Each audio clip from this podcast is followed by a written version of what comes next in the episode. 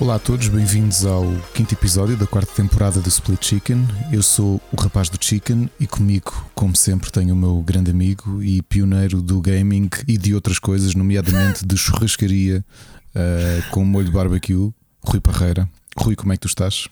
Estou bem, grande introdução, sim senhora. Isto é as novas alcunhas que andam por aí, né? Ao menos já se esqueceram do Rude. Uh, Agora o olha, rapaz sabes, do chicken. Ao, ao, bocado, ao bocado reagi assim à minha cadela que se armou em parva e a minha mulher diz-me assim: És mesmo rude? E eu, pó. Espera, mas ela disse isso porque ela ouve o podcast ou não, está dentro da nada. Não, não, não, não são rude mesmo, palavra portuguesa que está no dicionário para gajo mau. Rude Parreira. Só, só, só porque, pronto, uh, repreendi o meu cão, minha cadela, como quiser chamar. Enfim, está tudo bem contigo de resto? Já, já estás todo vacinado? Estás todo orientado? Já estou, já estou de... fui, fui apanhar a vacina na quarta, esperámos 35 minutos na fila, o que não é nada, felizmente. Uh, e as coisas estão bem organizadas. Aliás, hoje saiu uma notícia que a Task Force anunciou que hum, quem quer ir para o sistema casa aberta uh, já tem senhas eletrónicas que pode tirar logo em casa. Ah, eles já tinham anunciado que queriam fazer isso. Yeah, é, yeah. começou hoje, portanto é uma boa medida. E, pá, e funcionou bem, curiosamente esta. E, foi, e é curioso que várias pessoas sentiram o mesmo.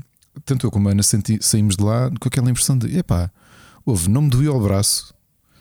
A picada foi muito rápida, mais rápida do que a primeira. Eu, eu tocava no braço, não sentia nada, como se ninguém tivesse feito nada. Nós ficamos dois, queres ver que não nos deram nada? E foi tipo placebo. Porque se tu hum, reparares, sempre que vais apanhar a vacina, Sim. já vem, a enfermeira vem, sai, não é? Para ir buscar a dose e depois já vem com, com a agulha, não é? Se calhar sim, trouxe sim. água no, no, na vacina ou qualquer no, na Mas olha que a Mónica levou hoje e diz que se sentiu bem. E agora uma, uma coisa, uma coisa curiosa, eu não senti. Ao final do dia, a Ana começou a sentir, depois ficou com febre na quarta e na quinta, e mais de sexta de manhã. Eu não apanhei febre, mas doía-me. Doía não doía, quer dizer, se eu tocasse, sentia como ainda sinto um bocado um alto.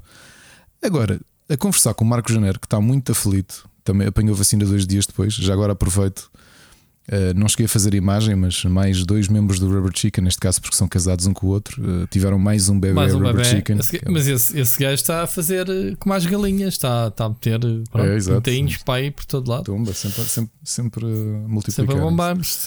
Pronto, ele, ele, foi, ele foi ser vacinado, ele foi vacinado na sexta e, e tivemos a conversar depois para ver como é que estavam as coisas.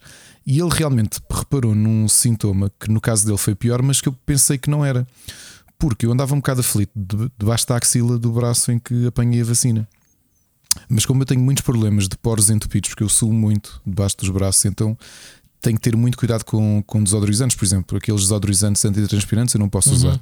Uhum. Porque rapidamente fico com os, as glândulas entupidas, pá, e depois ficando aqui cheio de, de caroços. uma coisa é bastante dolorosa. Isso é o que eu tenho no, no olho, basicamente. Uh... As minhas, uh, meus canais lacrimogéneos também cronicamente Sim, os teus, entupidos. É, os teus canais lacrimogéneos estão entupidos e pronto, e, yeah. e, pronto. Mas neste caso, eu até pensava que tinha sido isso. Depois o Marco é que, é que me disse que está aflito, mas no caso dele andar três dias que não consegue levantar o braço, eu pensei, olha, pois, se calhar foi isso que eu tive também. Mas de resto, pá, parece que está, está tudo a correr bem. Uh, hoje fomos um, um, uma hora e meia, duas horas à praia. Uh, ainda estou aqui a terminar algumas coisas, alguns trabalhos que tenho pendentes. Porque... Foste a qual praia já agora? Fomos para a costa. Fomos para a okay. costa. Não, não está muita gente, pelo menos dias de semana não está muita gente. Uh... Não, mesmo ao fim de semana. Uh, tive lá, tive um bocadinho em Carcavelos no sábado, ao fim do dia, e estava estava a porrer. Foi mais passear. A Mónica fez antes e fomos almoçar à costa. De resto, parece-me que está tudo assim muito, muito parado. Uh, tá, estamos na silly, silly season, né? Está tudo parado a, a nível. Está mesmo, mesmo, mesmo, mesmo muito silly. Sim, muito, muito estás, estás no meio de agosto, é, é aquela fase em que não se passa nada. Mesmo na indústria dos jogos, não se passa. Mesmo a nível das pessoas, mensagens dos ouvintes, está cá ninguém, não é? Um, e então nota-se. Nota eu acho que os podcasts, eu acho que nós repensávamos isto. Agora estou a fazer esta conversa em é? direto, provavelmente as pessoas ouvem-nos. E eu okay. acho que nós, calhar, que fazemos a pausa no, para o ano, uh, assumimos mesmo as férias de verão como pausa de. Podemos Em já começar agora. Não, não, Paramos não vale já este episódio e fazemos já isso. ou Não, não? isso não, não vale a pena. E, e vale aparecemos para o ano, em julho, para aí. nós, nós voltamos com a, com a Ronterreia também, não é? Corrente, né? Sim, mas o Assim, por alguma isso. razão, tu não tens. Pá, repara, o, o programa de rádio que eu ouço parou em agosto, que é o extremamente desagradável Mas, é, mas a, a conclusão que a gente chega é: pronto, isto também somos aqui, eh, somos os noobs, né? Ou a gente assume tipo um tema e debatemos durante o que- der um tema, mas estar aqui a rebanhar temas é complicado, isso sim, e, e é, e é difícil estarmos aqui. Eh, Ainda por cima, o pessoal está habituado a ouvir-nos durante algumas horas no programa e estamos aqui basicamente eh, como se estivéssemos tipo no café. Tipo, então, estás bom? Estou, e tu? Então, eu estou bem. E tu? Estás bem? Ah, estás. Então, e tu? Que, que, é ah, então. Ah, percebes? Isso eu não quero. Ah, mas pronto, já passámos, vamos ter que passar agora esta fase e daqui e para a semana já começa aí a ver aí outra vez o Gamescom e não sei o quê, já, já começa a ver, quer dizer, no fim de agosto. Já começa a, a espevitar outra vez a indústria. Mas pronto, Sim. continuamos a ouvir eh, tudo a escorregar, eh, datas de jogos para o ano. Pronto, está mesmo esquisito este ano. É, é o que está a acontecer. Pá, depois, a, a título pessoal, eu disse isto, né? tinha-te tinha -te contado, foi a nossa surpresazinha de, de, de vermos que eles Sim. tinham alguns Foste dias arrombado, arrombado Sim. a arrecadação. Nós na arrecadação temos revistas e. Para já, nós nem sequer somos pessoas de ter coisas de valor, mas muito menos na. Sim, mas disseste que tinhas, tinhas lá os jogos de tabuleiro e eu pensei, tipo, olha, tu Não, os jogos porque os jogos de tabuleiro. tabuleiro, os jogos de tabuleiro não, não são coisas que eu. Quer dizer, não é o tipo de coisas que. que como nem livros, nem revistas. Quer dizer, tenho lá as minhas edges. Quem é que vai roubar revistas? Revistas de edges. Querem coisas rápidas para. para coisas simples de vender, tipo aparelhos e coisas do género. Não, não parece que seja. Eu tinha lá um joystick, o meu primeiro joystick estava lá mesmo à, à mão de semear e nem sequer levaram. Um joystick que eu tinha daqueles da, da Trust, Sim. Trust Master. Tinha um que é para aí 2001. Não, Trust é uma coisa, Trust Trust Master, Master, é não outra. é? Do Trust Master, do Trust Ok. Master e, e, pá, e ficou lá. Levaram um desumidificador, mas é Ah, mais a, é mais a é que é cena de. Pensar que era uma cena para o Covid ou assim, não. É mais a cena de, de, de- da invasão, não é? Que é estranha. É. Já agora Sim, mas olha que isso não é, não é um fenómeno anormal, porque eu já tive vagas de assaltos aqui por duas situações, duas vezes diferentes. É Arrombaram portas, estragaram. Sim, sim, sim, as arrecadações também, que são portas de madeira. E então eu tentei explicar que metíamos eh, fechadura na porta de acesso. Rui, Pronto, agora é difícil. Aproveitei para ir ler a legislação e vocês Uhum. estão ilegais. E a multa é pesadíssima.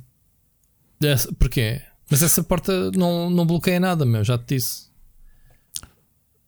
Essa, essa- a porta não é. Eu expli- tentei te explicar, não é uma porta de, de corta-fogo. sim, mas percebes? tu quiseres sair em caso de incêndio, se quiseres passar, tu, tu não podes ter Hum. aquela porta bloqueada. Mas não passas para nenhum lado, vais, vais, vais quê? fugir do fogo para a arrecadação? Que é um beco sem saída? Não tens a porta da garagem. Não é a mesma porta, Ricardo. O, o- a garagem é no menos um e no menos dois em baixo e a Uhum. arrecadação é no oitavo em cima. O que é que uma coisa tem a ver com a outra? Ah, já percebi, desculpa. Ok, isso Então, aquilo que não me tente- consegui explicar tentei- ontem. Ok, Tentei ok, ok. explicar que aquilo é sete andares e mais um que é o oitavo. Já percebi, já percebi. E a porta de cima, mesmo vir às arrecadações, é que está fechada na parte de fora. Já percebi, já percebi. E, e tens razão, não se pode trancar portas de acesso É às isso, escadas. não, então já percebi, já percebi. Porque aquilo que eu estava a perceber que era o nosso caso, que nós temos as coisas, porque essencialmente aqui no prédio toda a gente, praticamente toda a gente tem é boxes. Eh, só há quatro pessoas com arrecadação e são umas arrecadaçõezinhas pequeninas. Tipo, eu tenho lá cenas de Natal e do Halloween e revistas minhas e brinquedos. Estás a perceber? Essencialmente é o que temos Uhum. na arrecadação. E cenas de bebés que já, de bebé que já não usamos e essas coisas todas. Ahm, mas é obviamente que são aquelas portas de arrecadação são, são, são, são fáceis, não é? São, quer dizer, eu, eu fecho a porta e eu abanava. Tipo, ela estava trancada, mas abanava. Pá, as nossas aqui são portas de madeira normais, mas aquilo com um bom biqueiro encontrão vai estragar, vai estragar a, a parte Pois. de madeira onde a fechadura atua. Pronto. E por acaso estava aqui a falar com o aconteceu. Machado, não lhe tinha contado, quando até, até o vi, só hoje que lhe contei, porque foi depois de voltarmos da OP dele, é que a Ana viu, reparou nisso, completamente por acaso. E ele disse-me que ainda há perto de 3 anos aconteceu isso, mas a praticamente todos do prédio dele. Tocaram-lhe à porta, um vizinho com o PSP a dizer que tinham, tinham limpas as arrecadações todas. Pois. E pronto, aqui nem é questão do- dos valores. Há muita não é? gente que guarda coisas muito boas nas arrecadações, pá, nem que sejam as bicicletas e essas Era coisas. isso, é isso, pronto. Isso eu sei Eh, que é um. pranchas de surf. Eu tinha aqui um vizinho que, que é surfista e tem lá as pranchas de surf que valem muito dinheiro, não é? Quer dizer, Pois. mas também não estou a ver um gajo ou um gajo, ou um grupo, ou quem quer que seja, em Mas plena luz do levam. dia, Bicicletas a levam. levar, a levar pranchas de surf tipo, pela escada assim com elas sem ninguém ver, não é? Hum, mas olha que bicicletas levam, porque é uma coisa que é o mais frequente, especialmente com esta, com esta onda que a malta tem, não é? Que está muito na moda o- este ciclismo urbano e a olha, malta olha tu na dois, três. Roubas a bicicleta no elevador e de repente chamam o elevador a meio e é exatamente o dono das bicicletas. Tipo, onde é que vai a minha bicicleta? Meu? Ah, vou só dar uma voltinha. Epá, Não, mas houve aqui situações, é desagradável. E fizemos essa, fizemos essa, essa cena. Pois, epá, é, é lá, lá está o que eu te digo. É, é, é mais esse desconforto, ah, mas. ah, mas pronto, mas tenho uma bicicleta na, na minha garagem que Mas não tem cadeado sequer. fechadas. São fechadas as garagens. É fechada com a porta automática da rua, ma- mas o meu é um Ah. parquimento, não é Ah. box. E Pois. eu estou sujeito a, a ser roubado a bicicleta. Não é que vala muito, mas está lá, pronto. Pois, epá, é, Ah, são, são, Estou essas, sujeito. são essas coisas, meu. é- Mas esta malta já é tão entendida que, que não, na prática não me rebentaram com o canhão. Forçaram aquilo, ou seja, empenaram a porta toda e ela ficou fechada, porque depois dei-lhe um toque ela voltou. Ou seja, notas está um bocado empenada em baixo, mas eu com força, com a chave, consegui voltar a fechar a porta e a abri-la. Percebes? Yeah. pá, esta malta sabe como é que, como é que se faz, né? É, é assim.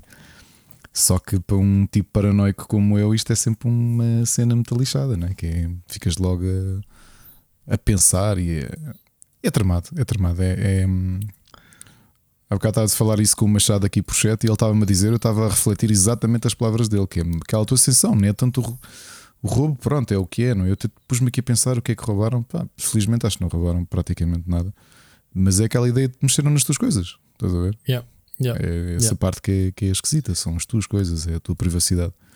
yeah. Estou a perceber. É, Muito mas bem. também é aqueles coisas que são aqueles descuidos, notas, não é? Que é a malta, nós, por exemplo, temos porta de garagem que tem um counter, a malta simplesmente desce. Aliás, foi ironia que eu, eu quando estava lá a ver isto com um vizinho meu, que, é, que até é PSP, estávamos a ver isso e passa um vizinho nosso, eh, na boa, passou de moto e nem ficou à espera para fechar a, a porta da garagem, estás a ver? Tipo, ninguém fica à espera, tipo, ficam. Há muita gente não fica à espera, nós normalmente ficamos, subimos e depois ficamos ali à espera que a porta feche, só para garantir que não entra ninguém, estás a ver? Ah, Sim, mas eu, eu no meu caso fecho. Como? Tem, o teu comando dá para fechar também. Claro. Comando Ah. abre e fecha. Pois o nosso fecha automaticamente. É, o nosso fecha automaticamente. Não, o meu também fecha automaticamente, mas porque é que eu ia ficar à espera que ele feche? Eu posso carregar outra vez do botão e ele fecha. Quando eu já não, Não preciso sei, dele. o nosso, a nossa porta da garagem fecha automático, fecha com botão. Ah, não fecha, não. Ainda acabou de me dizer que não. Não fecha mesmo. Pronto. Não fecha. Não, e não é só isso, por exemplo, eu agora percebo, não sei se isto tinha acontecido e não contaram aqui no prédio, mas ainda há uns dias eu nunca usei o código de entrada no prédio, uso sempre chave, porque sou. Isto é aquelas coisas um bocado estranhas, não é? Que Sou, gosto tanto de tecnologia, mas há coisas que eu gosto de ser old school, que é uma chave é uma chave. Um Oh, código é um código. Porquê, meu? Pronto, por uma razão simples, é que eu tenho uma esplanada mesmo aqui junto à porta. Ok. E foi sempre uma coisa que eu pensei: há muita gente descuidada a pôr códigos. Põe o, põe o código da porta, esquece que aquilo é tão importante de manter escondido como o código do teu PIN do telemóvel, do, do, do telemóvel do multibanco, não é? Estás a perceber? Malta um bocado Sim, sim, descuidada, sim. mete o código, se calhar está tipo. Está junto à porta e está com o braço esticado no, no, no, no padlock a pôr, a pôr o código. E qualquer Sim, sim. pessoa basta querer e consegue ver o código. Percebes? Epá, mas pronto, são aquelas coisas que, quer dizer, infelizmente, infelizmente acontecem, não é? Yeah. Olha, vamos avançar Sim. Ou, ou vamos considerar o tema de- dos assaltos à redação um tema? Não, não, Estamos aqui há meia hora a falar sobre isso. não, não Bom. esquecer, pessoal, não esquecer, antes de tudo, antes de tudo, o Rui normalmente é que é o nosso agradecedor oficial, mas não esquecer, volta indo agora ao Patreon, que este mês de agosto não temos uma cópia para oferecer, mas temos três cópias de Call of Duty Black Ops Cold War para PS4 e PS5 para oferecer entre os nossos mecenas. Portanto, vão lá ver. Concorram. Muito bem. E agradecer, obviamente, ao, ao registro e àqueles que continuam mensalmente a apoiar-nos. Um miminho e pronto. Temos, temos para gravar em breve conteúdos adicionais. Temos muito é- conteúdo adicional. Não esquecer que vocês estão a ouvir isto na terça, mas que esta sexta-feira sai ah, com alguma alegria minha.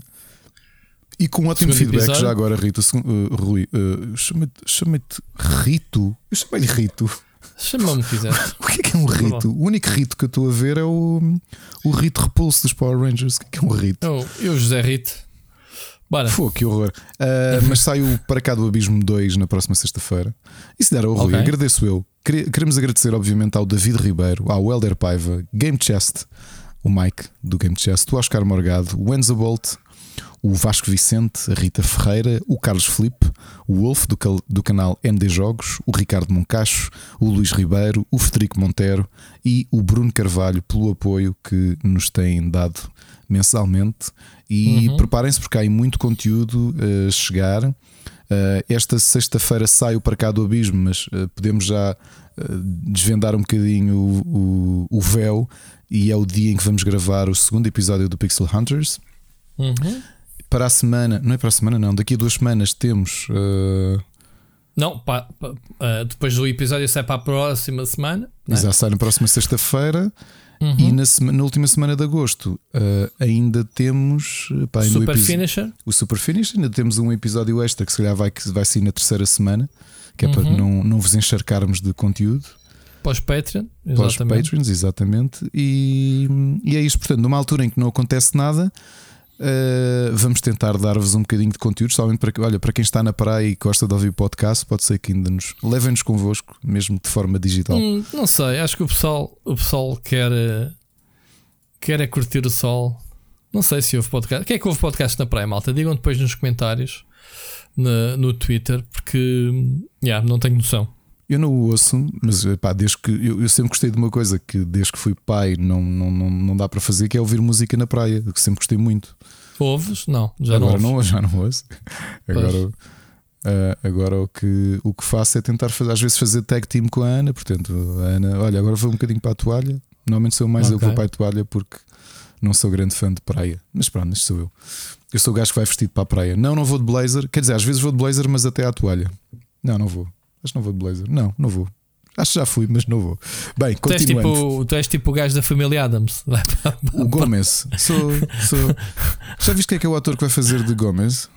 Não. Falando nisso, para lá, eu digo-te já: o novo ator é o.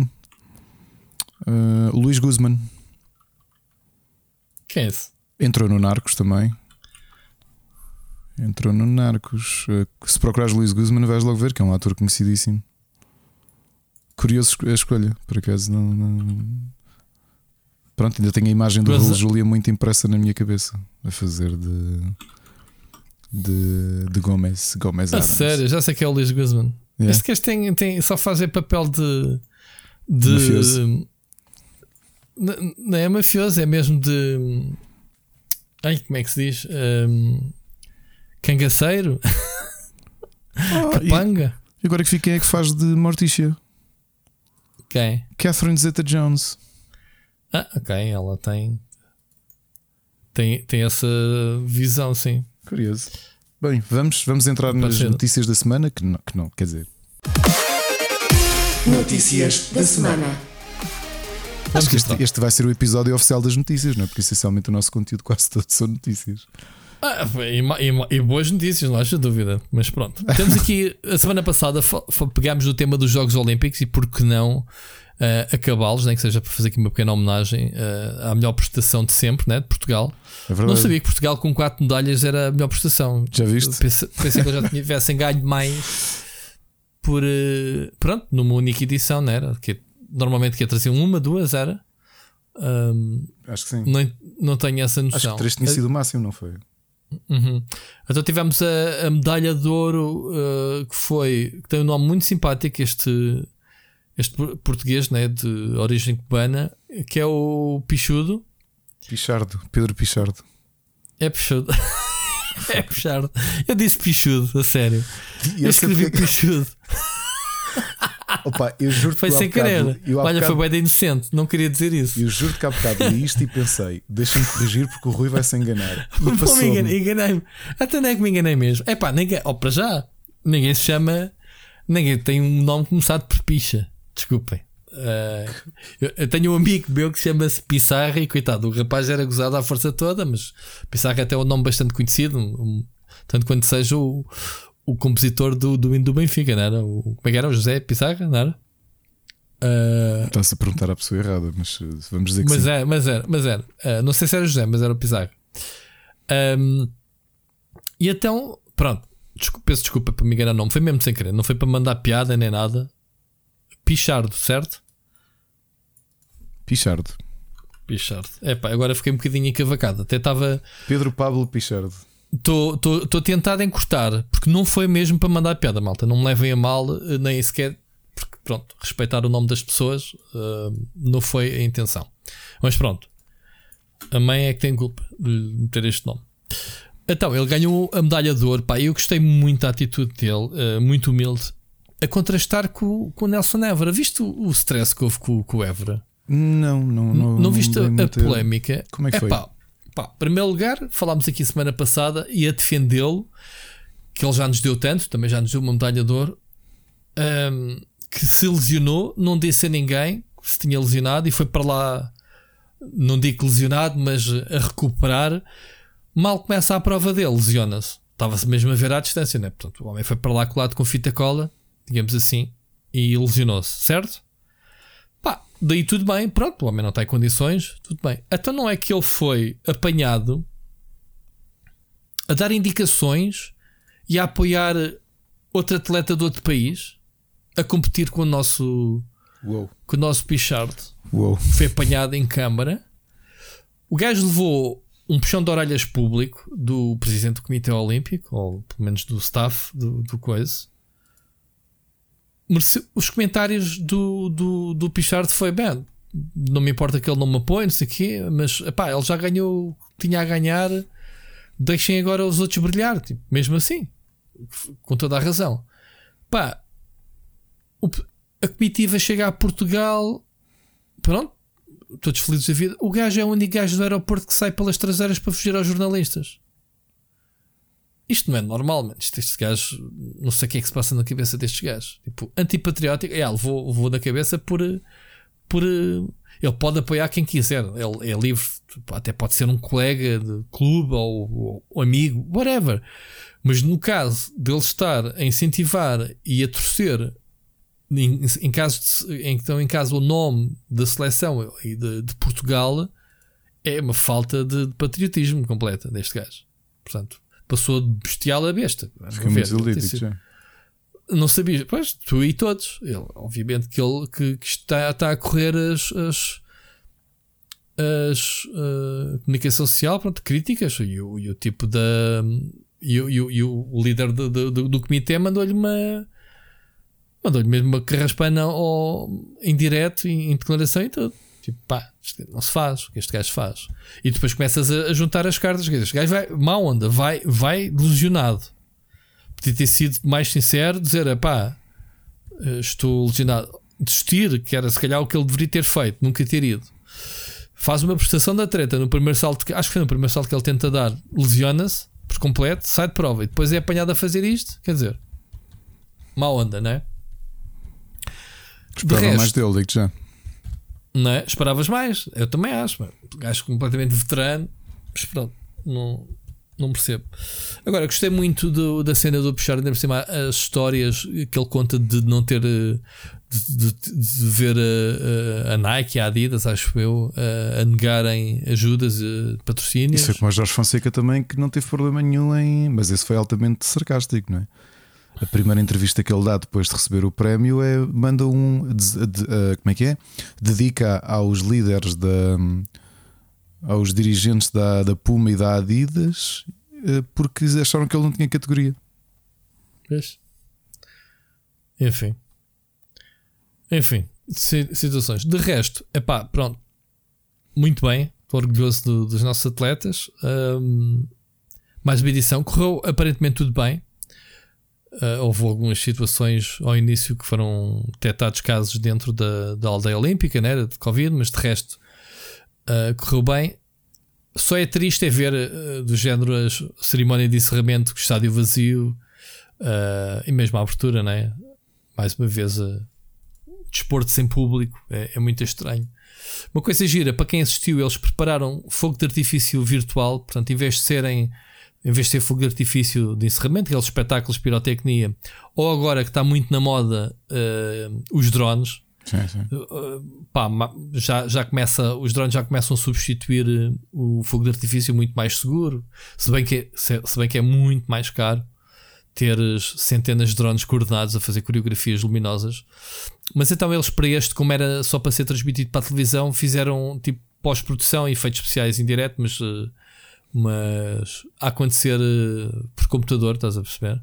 E foi muito agir, muito agir mesmo os efeitos. Parecia cenas de jogo de computador, né? estás a ver ali uma, uma espécie de realidade aumentada, uma transmissão em direto de, de elementos gráficos muito agiros.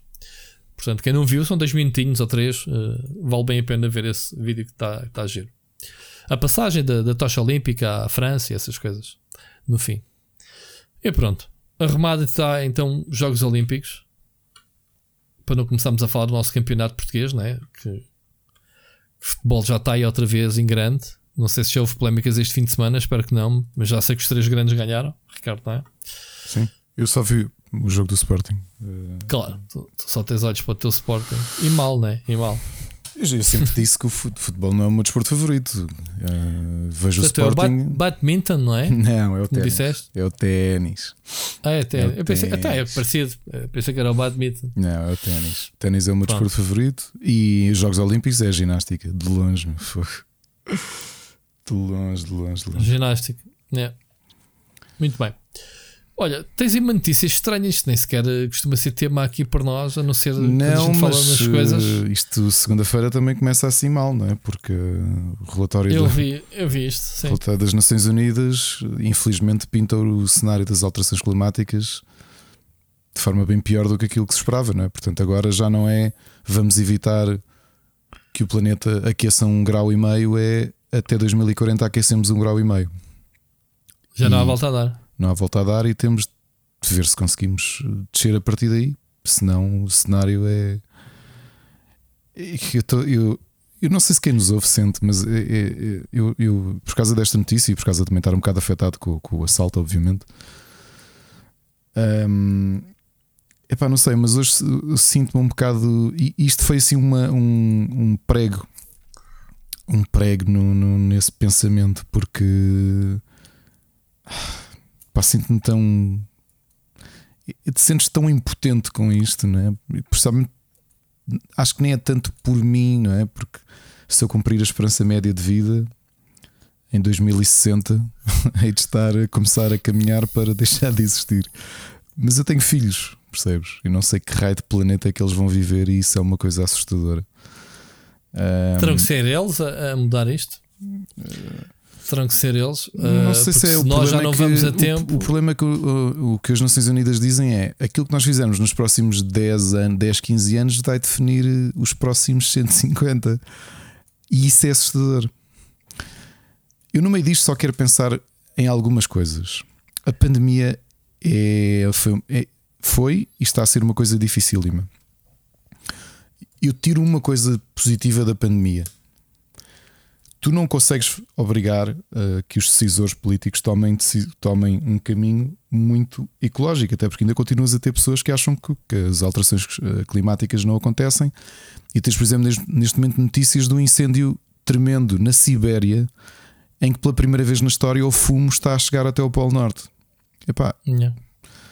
E recebeste, e esta notícia das Nações Unidas, eu estou arrepiado a falar disto, porque ainda no sábado tiveste uma notícia péssima assustadora, que é o, o fluxo uh, oceânico uh, atlântico está a desacelerar, do, do qual faz, obviamente, o, o, a corrente do Golfo, que, que serve uhum. para distribuir uh, as temperaturas e o, a salinidade e também o, as marés entre a Europa e, os, e, o, e o, e o continente norte-americano.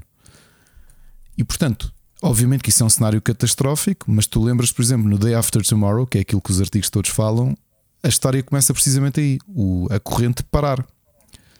Que tu não sabes se isso pode acontecer ou não. A realidade é que está a desacelerar imenso. Porque, como estás a ter muitos icebergs a derreterem, estás a ter muita água doce nessa corrente que é, sobretudo, um equilíbrio de, do sal que existe no oceano. Portanto, que vai, vai distribuindo a temperatura pelo Oceano Atlântico e volta a subir. Estás a perceber? Uhum. Isto é, são só notícias assustadoras, percebes? Só notícias assustadoras. O que é que eu, o que é que eu quero acreditar? Os humanos, eu acho que nós somos uma espécie animal horrível. Mas a pandemia e outras situações da história, mas especialmente a pandemia, mostraram que quando tens uma adversidade global, a ciência e a humanidade juntam-se para tentar resolvê-la. E eu acho é que nós não estamos aí nesse ponto de toda a gente olhar para, o que, para, o, para as alterações climáticas e pensar: será que nós temos de alterar já isto? É que temos, percebes? É que temos e é assustador ver o caminho que estamos a seguir. Uh, Fala-se na descarbonização até com planos e metas de 2030 e 2040. Uh, muitas empresas adotarem uh, energias verdes. Olha, eu escrevi sobre uma sobre uma cena tão simples quanto isto, Ricardo. E, e às vezes a gente não pensa na, nas consequências. A pandemia trouxe uma coisa boa, que foi a poluição direta no ar. Sem a circulação dos carros, sem a circulação dos transportes, dos aviões, uhum. muitos países, uh, inclusivamente Portugal, registaram pá, um, níveis de poluição históricos, porque as pessoas estão isoladas em casa. Ok? Faz sentido. Uh, inclusivamente na China que precisava de uma cena dessas, precisava mesmo de um repouso, porque aquilo, como tu sabes, é pá, tens que andar abaixado, né? porque aquilo é um nevoeiro de, de poluição, né? sabemos disso.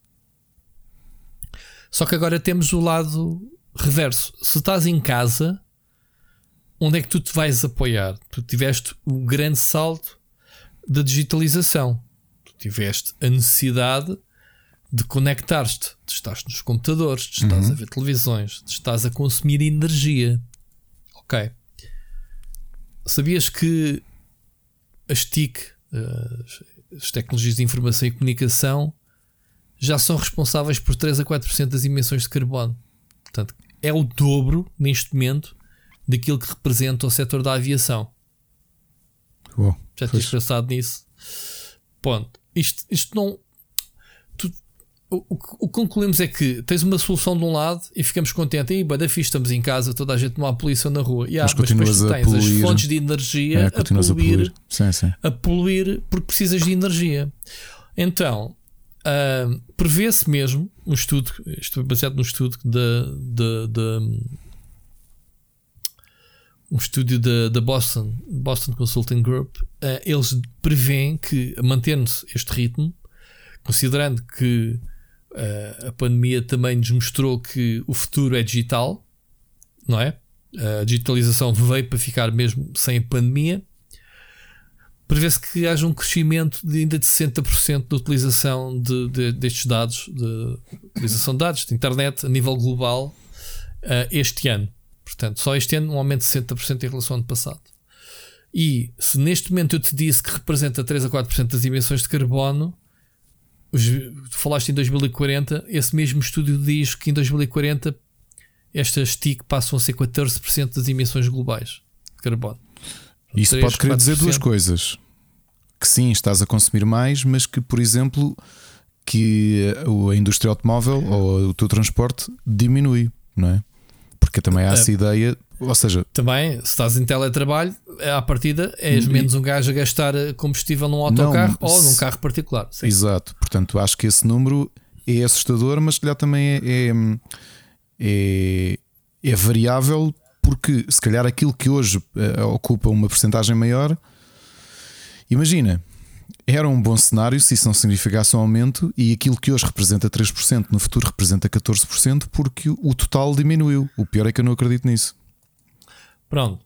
O problema é que se vais ter das duas, dos, dos dois lados a consumir, porque, porque, porque vai haver cada vez mais necessidades. Eh, eles falam, eles falam mesmo que os data centers é as coisas que mais energia gastam atualmente. Uh, eh, 14% das emissões globais não, desculpa, uh, eh, 8% neste momento. Estima-se que até 2030, que é já ali, estamos em 2021, 2030, as data centers vão gastar 8%, 8 da eletricidade global. Portanto, estás a ver a eletricidade consumida a nível global, 8% é só para Uhum. data centers que estão alimentados, pronto, os computadores, a internet, essas coisas. Pronto, qual é que é as boas notícias nisto? É que hum, tudo isto resolve. Tu tens que investir. As empresas têm uma oportunidade agora de investir para tornarem-se neutras, neutras de carbono, sim, com, Sim. com energias renováveis. Tu sabes que Portugal estreou ah, em Braga um supercomputador, mais um supercomputador, que temos alguns, um dos melhores da Europa, porque foram distribuídos uma série de supercomputadores pela Europa e Portugal ah, recebeu um, em que há uma tecnologia portuguesa ah, que torna o computador mais sustentável. Ou seja, onde é que os supercomputadores gastam energia, Ricardo? É na refrigeração. Uhum. Como é óbvio, os computadores estão a processar dados e aceleram, ah, aquecem muito Este- e, e tem que gastar montes de energia a manter, ah, a manter os, os computadores os computadores ah, frios, ok? E então, a Inesctec, que é que é entidade ligada à, à- à tecnologia, portanto, tem um, um- uma, uma, uma, tecnologia para, o- para o seu computador. O, o, o nosso supercomputador, já agora este em, em questão, chama-se Deucalion, ah, que está no, no Minho Advanced Computer Center. Um, e o que é que se passa? Consumo de energia, respectivos custos de manutenção, conseguiram reduzir 60% de energia Ok? E ao mesmo tempo com isso eh, reduzir custos de 30%. Isto para dizer o quê? Que as empresas, ao investirem, porque é um grande investimento, ao investirem em adaptarem-se às energias renováveis, estão simultaneamente a contribuir, obviamente, para o bem-estar do planeta, estão a contribuir para a redução de custos, redução de energia no break-even, não é? Quando tu tens a tecnologia paga, né? vai-se pagando. Podes ahm, vender os produtos sustentáveis porque, como tu sabes, nós, nós pessoas, nós consumidores, começamos a ter uma consciência ecológica. Tu já quando compras um eletrodoméstico vais ver os níveis de energia que gasta, Uhum. certo? Tu quando compras comida, provavelmente vais perceber eh, como é que aquilo é processada.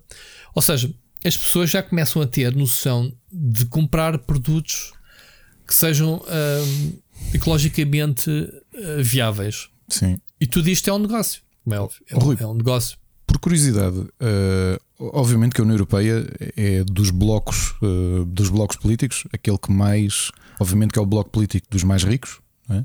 mas tem um bloco político que tem feito muita força pelo- pelas necessidades, eh, tem liderado em termos de ecologia. Só por curiosidade, nós somos um dos países de topo da União Europeia em termos de. Estamos acima até da média europeia de utilização de, de energias renováveis em todo o consumo eh, anual.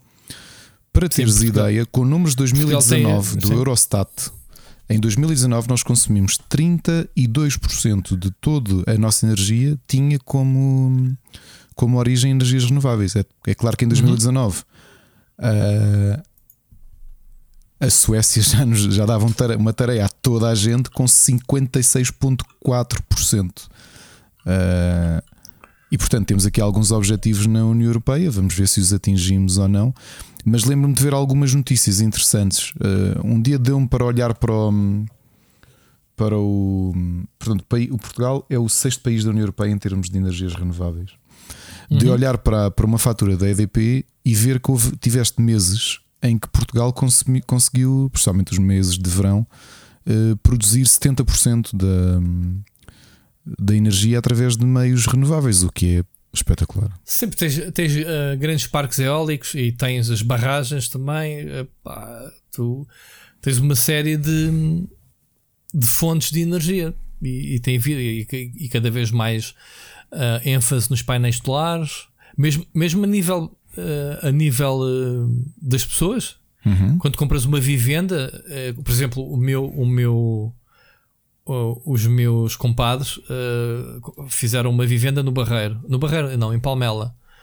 E ele, a última vez que lá fui, vi o gajo tinha um grande painel solar no telhado, assim, mesmo. Montaste isso, ah, montei, e ele teve-me a- mostrar os cálculos, aquilo em dois ou três anos está pago. e consegue tirar, eh, sei lá, a energia pós-banhos e essas coisas todas, Uhum. os esquentadores, já por ali. Pronto. E Ahm. elétrica, aquilo tem capacidade para gerar alguma coisa ou só de termo, termoelétrica? Aliás, energia térmica ou termoelétrica? Não Que- como é sei que os ele consegue? pormenores, não, não, tenho que falar melhor com ele. Ele- sabes, que, sabes que tu tens a capacidade de guardar energia e depois até tu podes vender à rede. Sabes Sim, disso? sim, à, sim. tu- à tua rede. sim, é Da- para tens um desconto na fatura, uma coisa qualquer. Sim, que é para evitar as perdas, não é? Obviamente. Exatamente. Pá, Isto aí não se pode deitar energia fora. Se tu não a consomes toda, ah, podes, ah, obviamente, vendê-la. Há pessoal que se dedica a isso, investe nisto. Se bem que eu acho que é um investimento muito caro nos painéis e na manutenção. É preciso fazer umas boas Ainda, continhas ainda, claro que sim, mas a tecnologia Sim, sim, vai, vai evoluindo, não é? Sim, mas sabes que esta cena dos painéis solares é um hobby. Há pessoal que se dedica a otimizar e a fazer as otimizações como se fosse um, é um hobby. Tipo, há todos os dias aquele vício de ir lá ver quantos watts é que poupou e gerou e não sei o quê, percebes? Isso eu tenho, já ouvi pessoal de comunidades a falar sobre essas cenas. Mas, é pá, ao, mesmo, ao mesmo tempo vejo que. Ah, entretanto, este estudo que eu te estava a dizer, só para concluir, uma coisa que teve de boa é que os líderes das empresas têm consciência do, do que estão a fazer e têm muita vontade de mudar. Só que pronto, daí até se concretizar, lá está, os tais investimentos. eh, e, e depois tens outra coisa, que é eh, a população mais jovem, já não digo eu, tu, mas os nossos filhos, com a sua consciência eh, do meio ambiente, eh, dizem que não se importam de comprar produtos mais caros, desde que tenha a garantia, o tal selinho, de que foi produzido através de fontes renováveis e que é ehm, em termos de, de ambiente sustentável. Eu acho que há uma grande Sim. diferença da- das, das gerações. Olha, eu lembro-me de. O meu filho estava na sala dos 3 ou dos 4 anos, quando eh, e o colégio dele fala muito sobre questões ecológicas há muito tempo. E ele hum, e, e numa reunião de pais diziam, alguns pais diziam que eh, eram mais pressionados pelos filhos a tomar uma série de medidas Sim. em casa. Sim, sim, Olha, medidas que eu tomo em casa que parecem pequenas, ah, mas que eu to- e comecei a tomar mais a sério e, e- e a fazer com que toda a gente também tome. Por exemplo, uma coisa básica que, que, pá, que é uma coisa que eu não fiz grande parte da minha vida porque não pensas nisso. A tomar banho, eu normalmente quando me vou ensaboar ou pôr o chapéu, eu desligo sempre a água.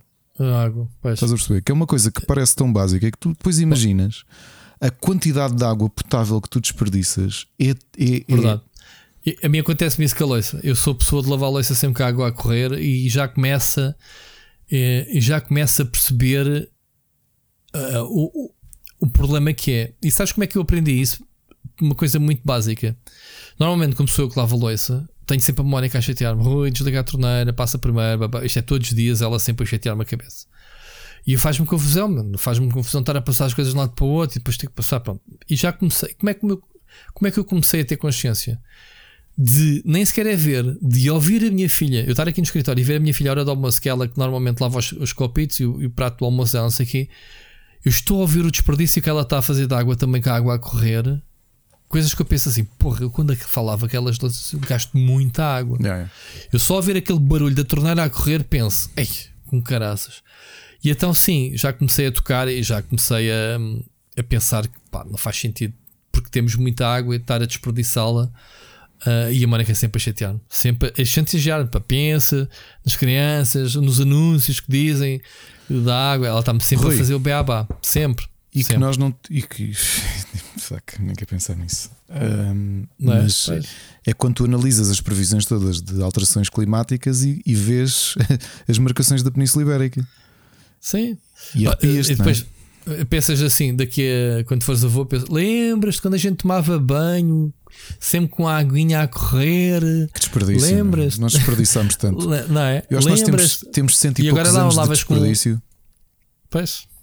em que ninguém se importava com nada, era tudo à grande, tudo a gastar à grande.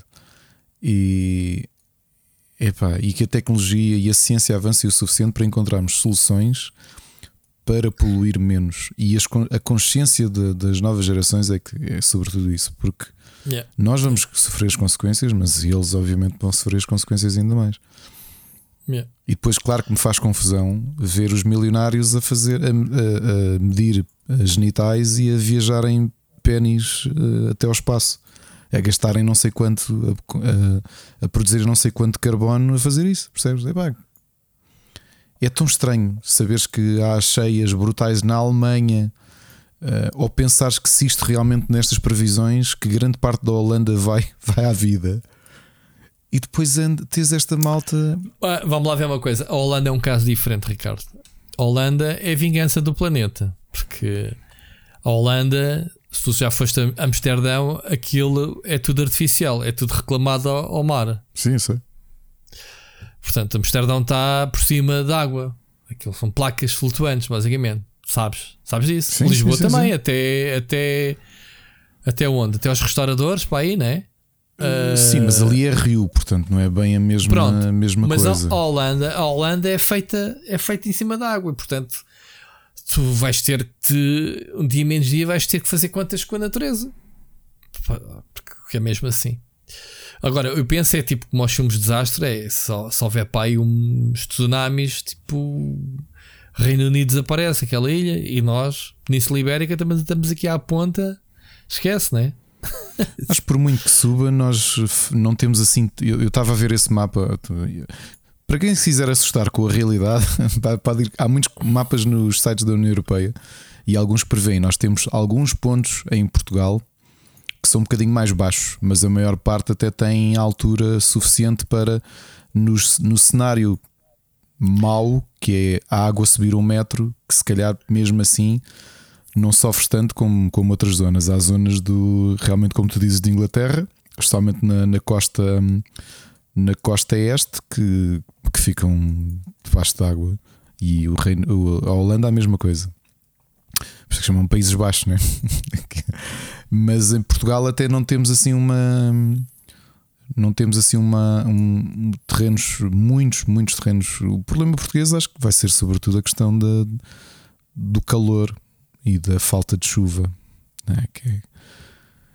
Mas pronto, olha, vamos ver, vamos, vamos estar cá vivos, espero eu, para ir assistindo e ver como é que tentamos resolver e tentar ser parte da solução. Uh, portanto, Muito é bem. como tudo, a opinião pública vai movendo, as empresas têm que se adaptar. Mesmo Sim. as empresas mais poluentes, há uma altura que vão fazer contas e vão perceber que se calhar, seja por multas, seja pela, pela pressão da opinião pública, vão ter de mudar as suas atitudes, como aconteceu em um monte de outras coisas.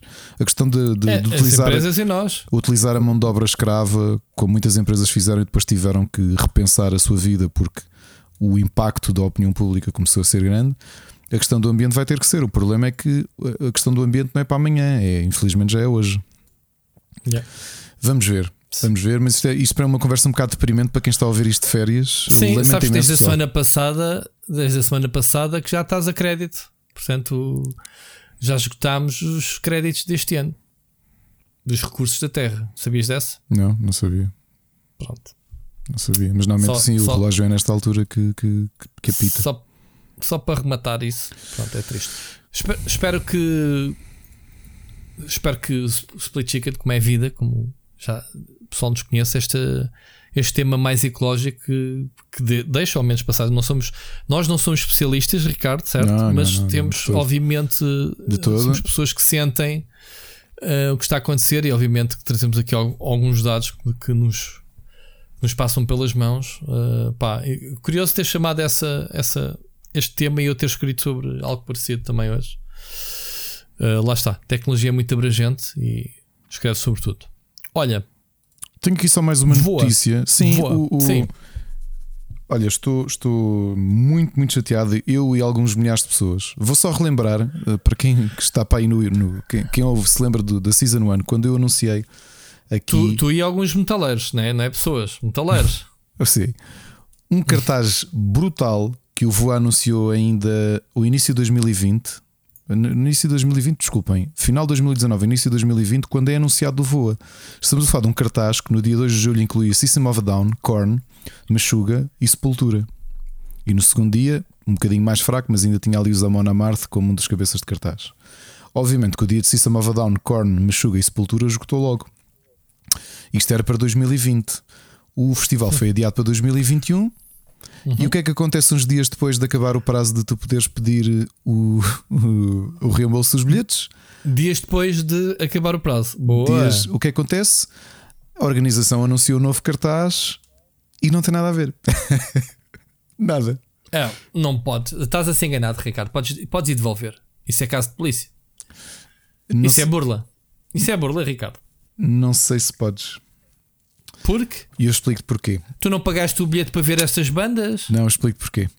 Ou pagaste o bilhete para ir ao festival, Não, mesmo não. que não haja bandas? É A- isso? a- então, A questão do consumidor de, de festivais é um bocadinho diferente. O que diz é: se pelo menos uma das bandas de cartaz original tocar no, no palco principal do festival, tu não tens direito a, a, a reaver ok. o bilhete. Então, qual qual é? O, qual e, é? E agora digo qual é. São os portugueses. É Megadeth. Bizarra locomotiva. Ah, ok. É o, é o- pois, ok. Que são É. os a única banda em comum do que estava anunciado em 2019 para o que vai ser em 2022. Que é, exatamente, que é, que é fruto da casa, não é? Portanto, Sim, e, portanto bem. vais lá e dizes assim: Ah, mas eu não foi isto que eu paguei. Tá, mas olha, está aí uma banda que estava no cartaz. O que é que nos garante? Porque o- Isso é burla, Ricardo. Ei, e não há ninguém que se junte para, para partir a loiça, meu. Não acredito. Então, os indignados onde é que andam, pá? olha, não sei, sei que com esta mudança de cartaz, não é? Que agora em vez de System of a Down, Korn, Meshuggah e Sepultura é Avenged Sevenfold, Megadeth e Creator. Destes três eu só gosto de Creator e já vi, portanto não me apetece ver outra vez. E fui logo ao meu grupo de amigos com quem eu vou para Vagos. Pessoal, eu e a Ana temos dois passos, já damos- vamos dar por perdidos a comissão que pagámos, porque na altura a procura era tanta que tivemos de ir ao site da Blue Ticket pagar 15 euros de comissão para comprar os dois passos para garantir que conseguíamos ter acesso a isto. Isto não tem nada a ver.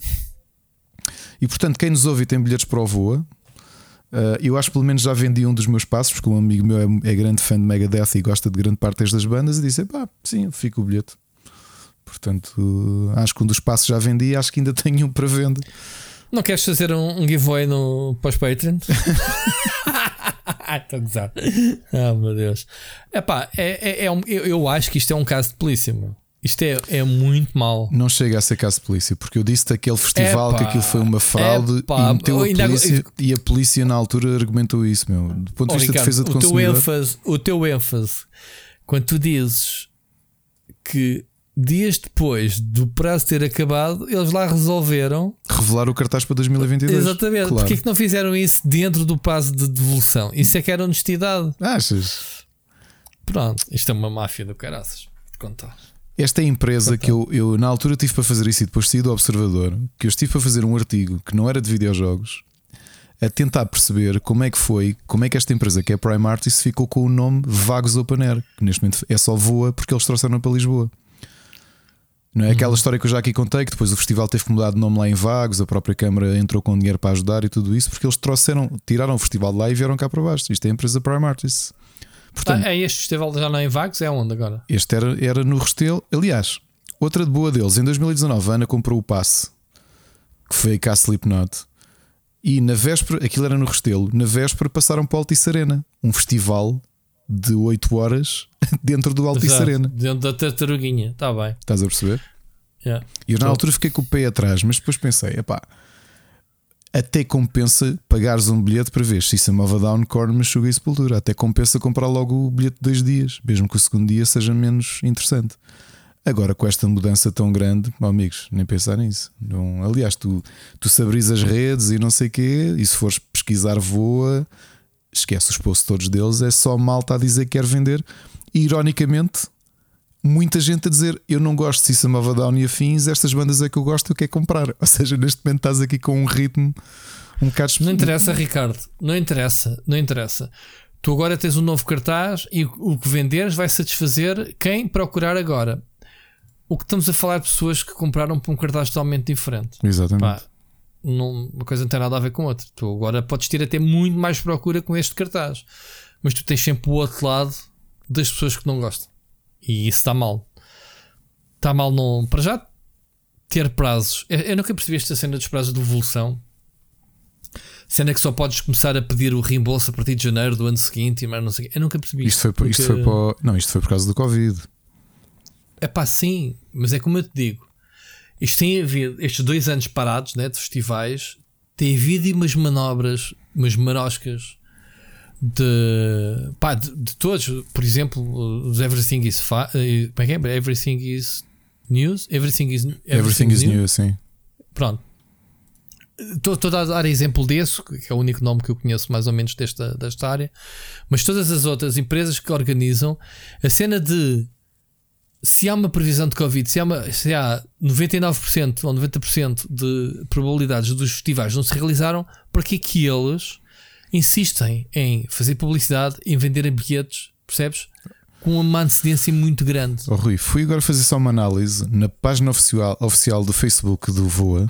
O post anterior a hoje era dia 26 de abril, a avisar que as novas datas eram 30 de junho e 1 de julho de 2022. A dizer, lamentamos Mas... imenso, pronto, não compensa fazer este ano, encontramos para o ano. Saltas uh, quantos meses? Quatro meses, que já acabou o prazo, e dizem de quem é que vem cá afinal. Pois, não pode ser, mano. Não pode ser.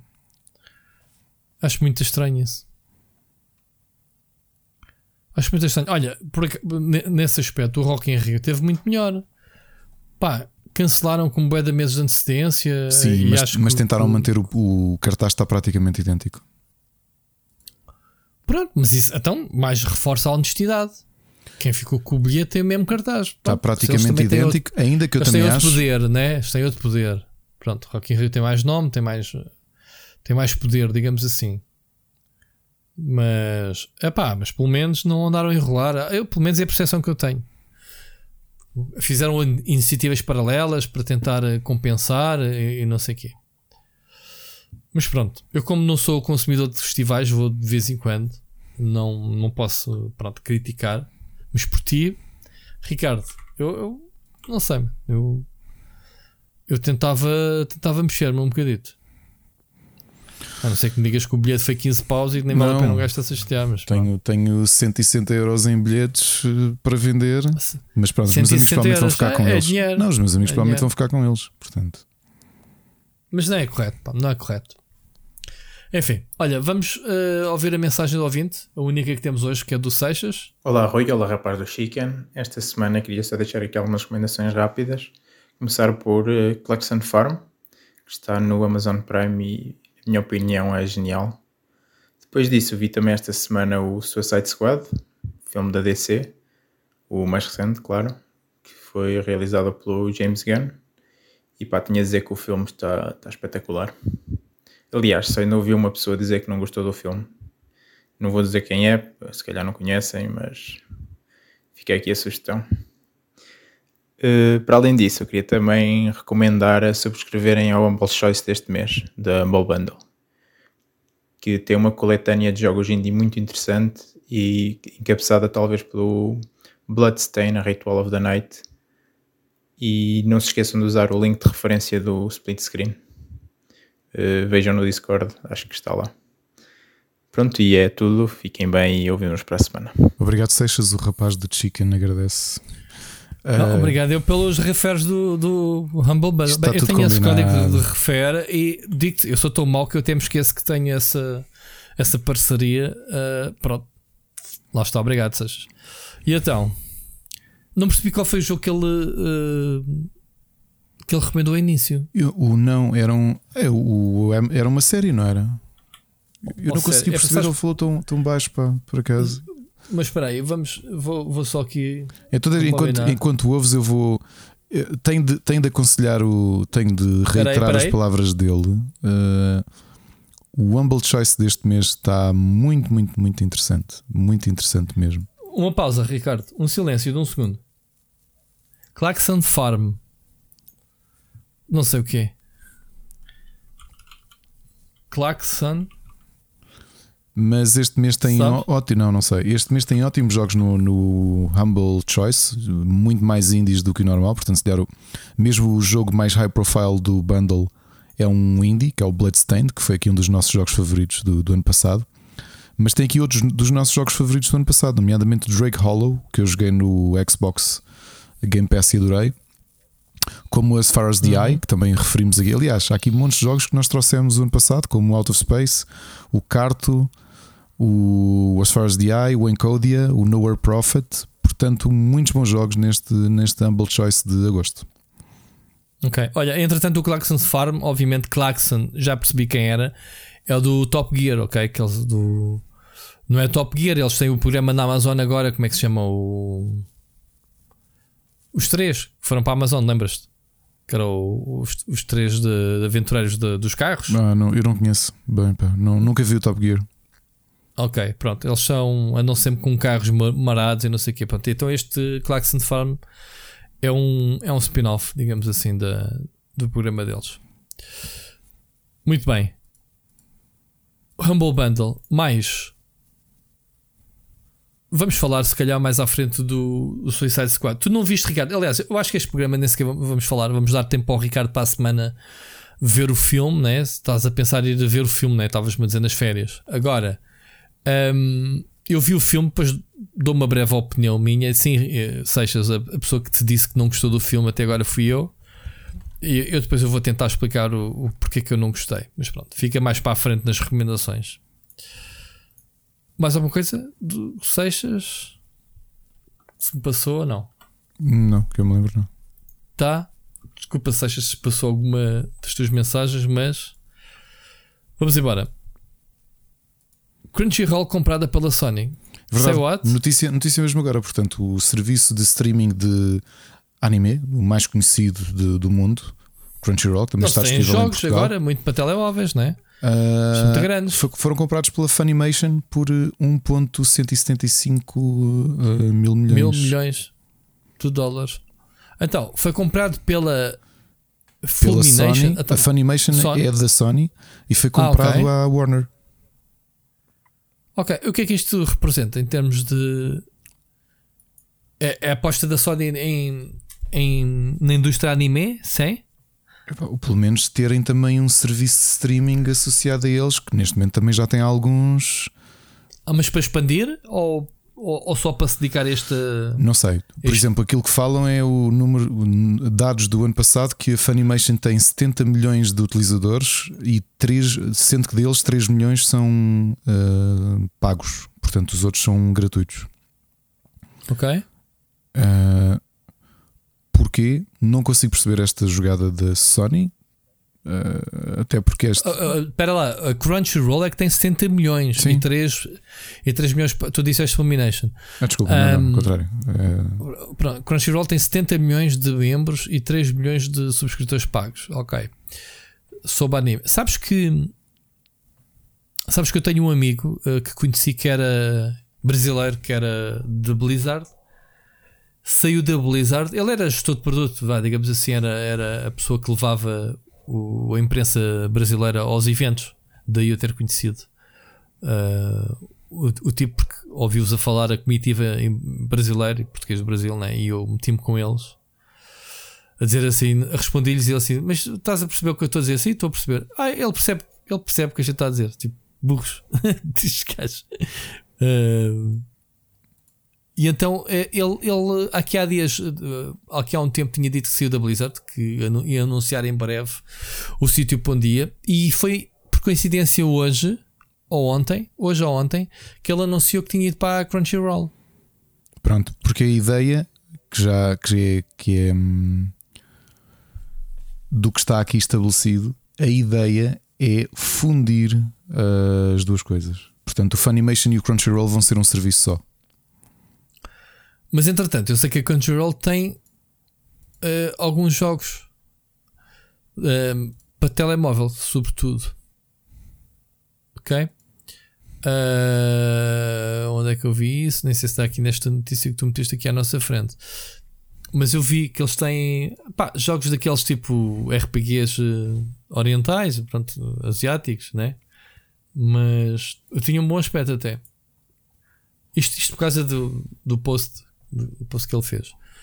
Mas muito bem, isto é. Hum, isto são notícias interessantes da, da Sony. Tu sabes que. Nós, nós não trouxemos a semana passada este tema, mas calhar já que falas na Sony, tu sabes que. Ah, não, está aqui o, o tema que era, íamos pegar a seguir agora, pegando nisso. Sabes que a PlayStation 5 uh, deu prejuízo. Sim, nada, sim, que é nada o habitual que das não, consolas, não é? que não, sabia, que não se tivesse. Uh, os, os, primeiros 10 milhões dão prejuízo. A Sony já veio dizer que a partir de agora já saiu, já fez o break-even, mas um, o, o, último trimestre da Sony foi. Pronto, todos os trimestres eles prestam contas aos acionistas. Eles disseram que, que o negócio dos videojogos quebrou 32,8%, que muito em relação ao anterior. Obviamente que a escassez das consolas uh, foi uma das causas. Segundo, não há jogos, os jogos estão a ser adiados, e obviamente essas coisinhas têm impacto nas contas uh, finais. Mas por curiosidade, tu sabes que foi a, a Sony Music que, que puxou este trimestre pela. A divisão de música que puxou pelas contas. Fez com que. com que crescesse. Ou seja, costuma ser o, o a área dos videojogos da, da PlayStation costuma ser o, o principal pilar e este, este trimestre foi a música. Não deixa de ser curioso. Um, e então o, a animação também teve peso, sabias? O, como é que se chama? Kimuto no Yaba, até conheces isto, sabes? Blockbuster, o, o Demon Slayer, Demon. Guardiões da Noite. Uhum. Yeah. Portanto, uh, gerou bastante receita na, na área de, de, de, de animação. Sim, os números uh, dele bateram uh, os recordes de sempre. Aliás, acho que, se bem me lembro, foi a primeira vez que um filme de animação ultrapassou as receitas de um filme do Estúdio Ghibli. No, no de um Japão. filme de? De estúdios Ghibli no Japão. Nunca tinha acontecido. Ah, este foi o primeiro. Este, este em questão? Sim, ok. o Demon Slayer. E é bom, é? Não, desculpa, não vi nem comecei a ler. Há muita gente que gosta, ainda não comecei a, uhum, uhum. a ver. Ok. Pronto, interessante. Então, temos. Um, isto, isto parece estar tudo interligado. Uh, obviamente, as necessidades das pessoas comprarem novas televisões e não sei o que fez também crescer um, os produtos eletrónicos. Portanto, televisões, câmaras, aparelhos de áudio, vídeo. Portanto, cresceram 59% nestes últimos meses. Só menos eu que não fiz a renovação ainda da minha sala, né? Uma televisãozinha nova, um plasma, como antigamente se dizia, né? Que era um plasma.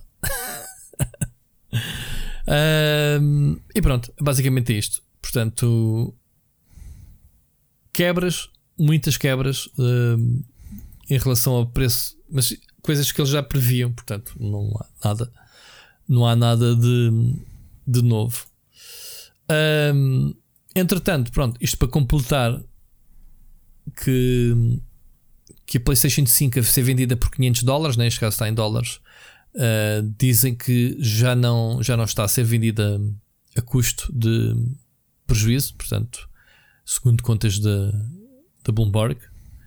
Portanto, é old news, né? Em termos destes prejuízos, passou no, no trimestre anterior. Agora tudo o que vier começa a ser vendido em princípio com, com, com lucro, ou pelo menos não, sem perda. Se não perderem dinheiro já é fixe. A gente sabe né, que todos, todas as gerações de consolas a tecnologia é sempre muito mais cara quando é lançada e depois com os anos uh, e com as unidades vendidas, né, com as licenças, com o software que é vendido, vai tudo sendo diluído, né, amortizado. E depois as, as atualizações técnicas, né, coisas que a gente às vezes nem, nem, nem desconhece, que uma consola, a sua duração de vida é capaz de ter 20 remodelações de componentes pequenitos internos que para eles é poupança de dinheiro e para nós nem sequer afeta, né, nem sequer damos conta deles. Uh, tiveste isso agora descarado com a Switch, né, Ricardo? Com, a, com aquela remodelação que eles fizeram um, um, ano passado. Ter um processador mais eficiente, digamos, nem sequer era mais poderoso, mas poupa a bateria, provavelmente poupou custos de produção. Certo? Sim. Muito bem. Uh, ia dizer qualquer coisa uh, e varreu-se-me. Entretanto. Ah, bem parecido. Tínhamos aqui, bem, temos o, hoje temos aqui o nosso guião meio desorganizado. Normalmente temos as coisas interligadas. Podemos dar o salto para a Switch que continua a vender que nem pãezinhos quentes, Ricardo. É verdade. Viste essa? Vivi. Os números são, já, são muito interessantes. Já é. Queres tu dizer, sabes? Uh, já é a quinta consola mais vendida de sempre. Uhum. Portanto, a consola vai a meio do seu da sua vida, não é? uh, mais ou menos a meio, 2017, 2021. Vai ser agora refrescada com, em outubro com o OLED. Portanto, vamos a meio. E a consola já é a quinta, considerando que a Wii está já ali à esquina, que é a quarta. Portanto, a Switch vendeu 89 milhões até agora, ultrapassou a PlayStation 3 e a 360, que já, que já estão arrumadas, já são consolas que já não se vendem. A PlayStation 3 tinha 87,4 milhões, a Xbox 360 85,8. E agora temos a próxima etapa da Switch é ultrapassar a Wii, consola morta também, com 101, 101,6 milhões. Faltam 12 milhões de consolas. E vão E logo a seguir? Vão atingi-lo. Vão, vão, vão. Se É, a que é previsão a DS, não é? A seguir é a DS. tri- Não, não, não. A DS não está aqui na lista. Não. Não. A não ser que eles só considerem aqui consolas domésticas. Porque a DS vendeu não. quanto? Não vendeu mais de 100 bilhões? Vais-me fazer. Se calhar. Ah, não, é só para consolas domésticas, Ricardo, do que estamos a falar, Ah. está bem? Ah, ok, porque a DS, Consola- a DS vendeu hum, 154 milhões de. Sim, e o Game Boy e essas coisas todas venderam boas, sim. Não, não, tá- desculpa, não, não, não disse esse pormenor, está aqui mesmo chapado. Sim, é só ah, porque home- é isso. consoles. a Switch está em quinto, quer ultrapassar de certeza a PlayStation 4 com 116 milhões, não é? Não, calma, calma. Antes disso, vais ter que ultrapassar o Wii, que faltam 12 milhões, né? Sim, e depois a E logo a seguir a PlayStation original, Uhum. que está em terceiro lugar com 102 milhões. Pá, daí até ultrapassar a PlayStation 4 ainda vai um bom bocado. eh, por uma única razão. A PlayStation 4 ainda está a vender muito. Ainda não morreu. E portanto ainda vai com 116. Ainda está aqui com uma diferença de 25 milhões. Portanto, dois anos a continuar a vender, talvez, ou assim. Chegar à? PlayStation Pode- 2. PlayStation 2 é impossível, não é? Não dá. 155 milhões de vendas é um marco que não- ninguém vai conseguir. E há uma razão simples. PlayStation 2 é a consola mais vendida de sempre por várias razões. Uma delas é o leitor DVD. É, essa é uma das razões. Portanto, era o, o- o leitor DVD mais cheap que havia do mercado e houve muita consola vendida que nem sequer era para jogos. Era para teres na sala para ver os filmes em DVD. Pronto. Pronto, só que por Segundo- curiosidade, olhando para o mercado das portáteis, a DS Hum. vendeu 154 milhões na sua vida e separam, Nas entre, várias edições. separam certo? entre Game Boy e Game Boy Color, mas há muita gente que o considera um, um universo só. Estamos a falar Uhum. de 64 mais 54 milhões eh, de, de unidades vendidas de- de- das duas consolas. Portanto, Exato. são A aqui- 3DS também vendeu muito. o Game Boy é isso. A família Game Boy vendeu 118,6 milhões de consolas. Disseste E a a 3DS? 3DS, 3DS hum, 75 milhões na, na, na sua vida. Quanto? 75,9, quase 76 Ah, milhões de, de cópias. Pensei que tinha passado a DS. Não, e não ultrapassou sequer a PSP. A PSP vendeu 82 milhões de cópias, mais ou menos empatado com o Game Boy Advance. Não graças à Sony. E a Vita está aqui, a Vita mais ou menos empatada com o Game Gear. Ah, ok. Graças à, graças à Nokia. Ahm, pronto, então a- PlayStation 2 estava eu a dizer, além de ser um DVD, pá, vinhas com um hype imenso da primeira PlayStation, que foi um sucesso, né? Primeira PlayStation. E, eh, e pronto, e, e houve muita gente que comprou a PlayStation 2 por causa disso. Além disso, além disso, a PlayStation 2 foi a consola que mais tempo teve no mercado. Para tu teres uma ideia, Ricardo, não sei se sabias disso. Ahm, já tinha saído a PlayStation 3 hã, em 2006. PlayStation 3 só em 2006 e a PlayStation 2 só foi descontinuada em 2013. Sim. Ou seja, em 2013 já estavas a preparar o lançamento da Do PS4. PlayStation 4. Sim, sim, mas vendias muitas slims com os bundles do.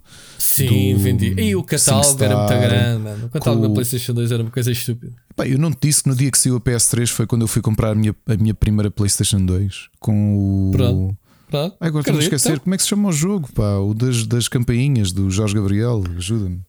Sim, com. com. com. Buzz. Buzz. Buzz. Buzz. Buzz. Por, por curiosidade, o Daniel Ahmad, que nós já aqui falámos dele várias vezes, que é Uhum. essencialmente o analista de vendas, eh, apresenta os números da PlayStation, desculpa, da Xbox Series X. eh, os últimos números são 6,5 milhões, isto agora no, no verão de 2021. Uh, a Series X com quantas? Desculpa? Uh, 6.5. Só uh, respeitando a quanto, a quanto tempo? Ao último trimestre? Não, não, não, não. Até agora. Já vendeu 6.5. Ah, ok. Não está mal, 6.5, 10 é, milhões é PlayStation a consola 5. mais vendida porque no período homónimo, homólogo, desculpem, no período Homólogo. homólogo, em relação a Xbox 360 ia com 5 e a Xbox One ia com 5.7, sendo que ironicamente a Xbox 360 acabou por vender na sua vida mais do que a Xbox One, que ainda está a vender, obviamente, mas acho que não tem o mesmo folgo uh, de uma PS4 a nível de vendas resi- que existem ainda, residuais. Uhum. Mas O o, PlayStation 4 ainda vendia bastante. mas os números que o Daniel dá, que apresentou há uns dias, hum, são muito interessantes do ponto de vista de vendas da, de números da, da Xbox. Estamos a falar de aumentaram 357, 357 milhões o revenue uh, no, no gaming, portanto subiram 11% o, o, o Mas não é vender consolas. não é Ricardo. vender consolas, não. A Mas Microsoft não quer vender consolas. Mas- Mesmo não querendo vender consolas, ainda vendeu Rui, mas bastante. aqui uma curiosidade: a Xbox Hardware aumentou as suas vendas 172% graças à Xbox Series X S, portanto, as duas. Pá, porque são máquinas eh, impressionantes, são máquinas muito boas, ok? Eu, eu acho que aqui Ah. podes analisar isto de outra forma, Rui. Desculpa interromper-te, que é tu olhares para isto e pensares a consola está a vender e até é a consola que está a vender mais comparada com as suas antecessoras. Esta aceleração de 172% pode não só querer significar até um, um bom ritmo, mas também pode significar que o ano estava altamente estagnada. Estás a perceber? Não, sim, mas, mas ó, ó, Ricardo, estamos a falar mas- do grupo como hardware, tem um aumento de 162%, impulsionado pelas vendas da Xbox Series X e S. Eu percebo, eu percebo isso. Houve uma coisa, as pessoas também pensam assim: a política da Microsoft, altamente software friendly, né? Eh, do género, pá, não precisas, te- tenhas a máquina que tiveres, ah, PC, telemóveis, obviamente não, não estamos a falar da PlayStation nem da Switch, mas pronto, independentemente do que tu tiveres, tu tens acesso ao mesmo catálogo de jogos que tu tenhas numa Xbox Series X. E as pessoas pensam, e até experimentam e se calhar gostam e dizem, pá, realmente eles têm que existir tal jogos. Eu acho que há aqui um pensamento que é o dinheiro que o pessoal poupa nos jogos, porque tu não vais comprar, não vais pagar, por exemplo, um Forza Horizon 4, que, pá, que é, é, da- é daqueles que é já considerado um candidato antecipado a jogo do ano, pelos trailers, pelo hype que tem, tem havido.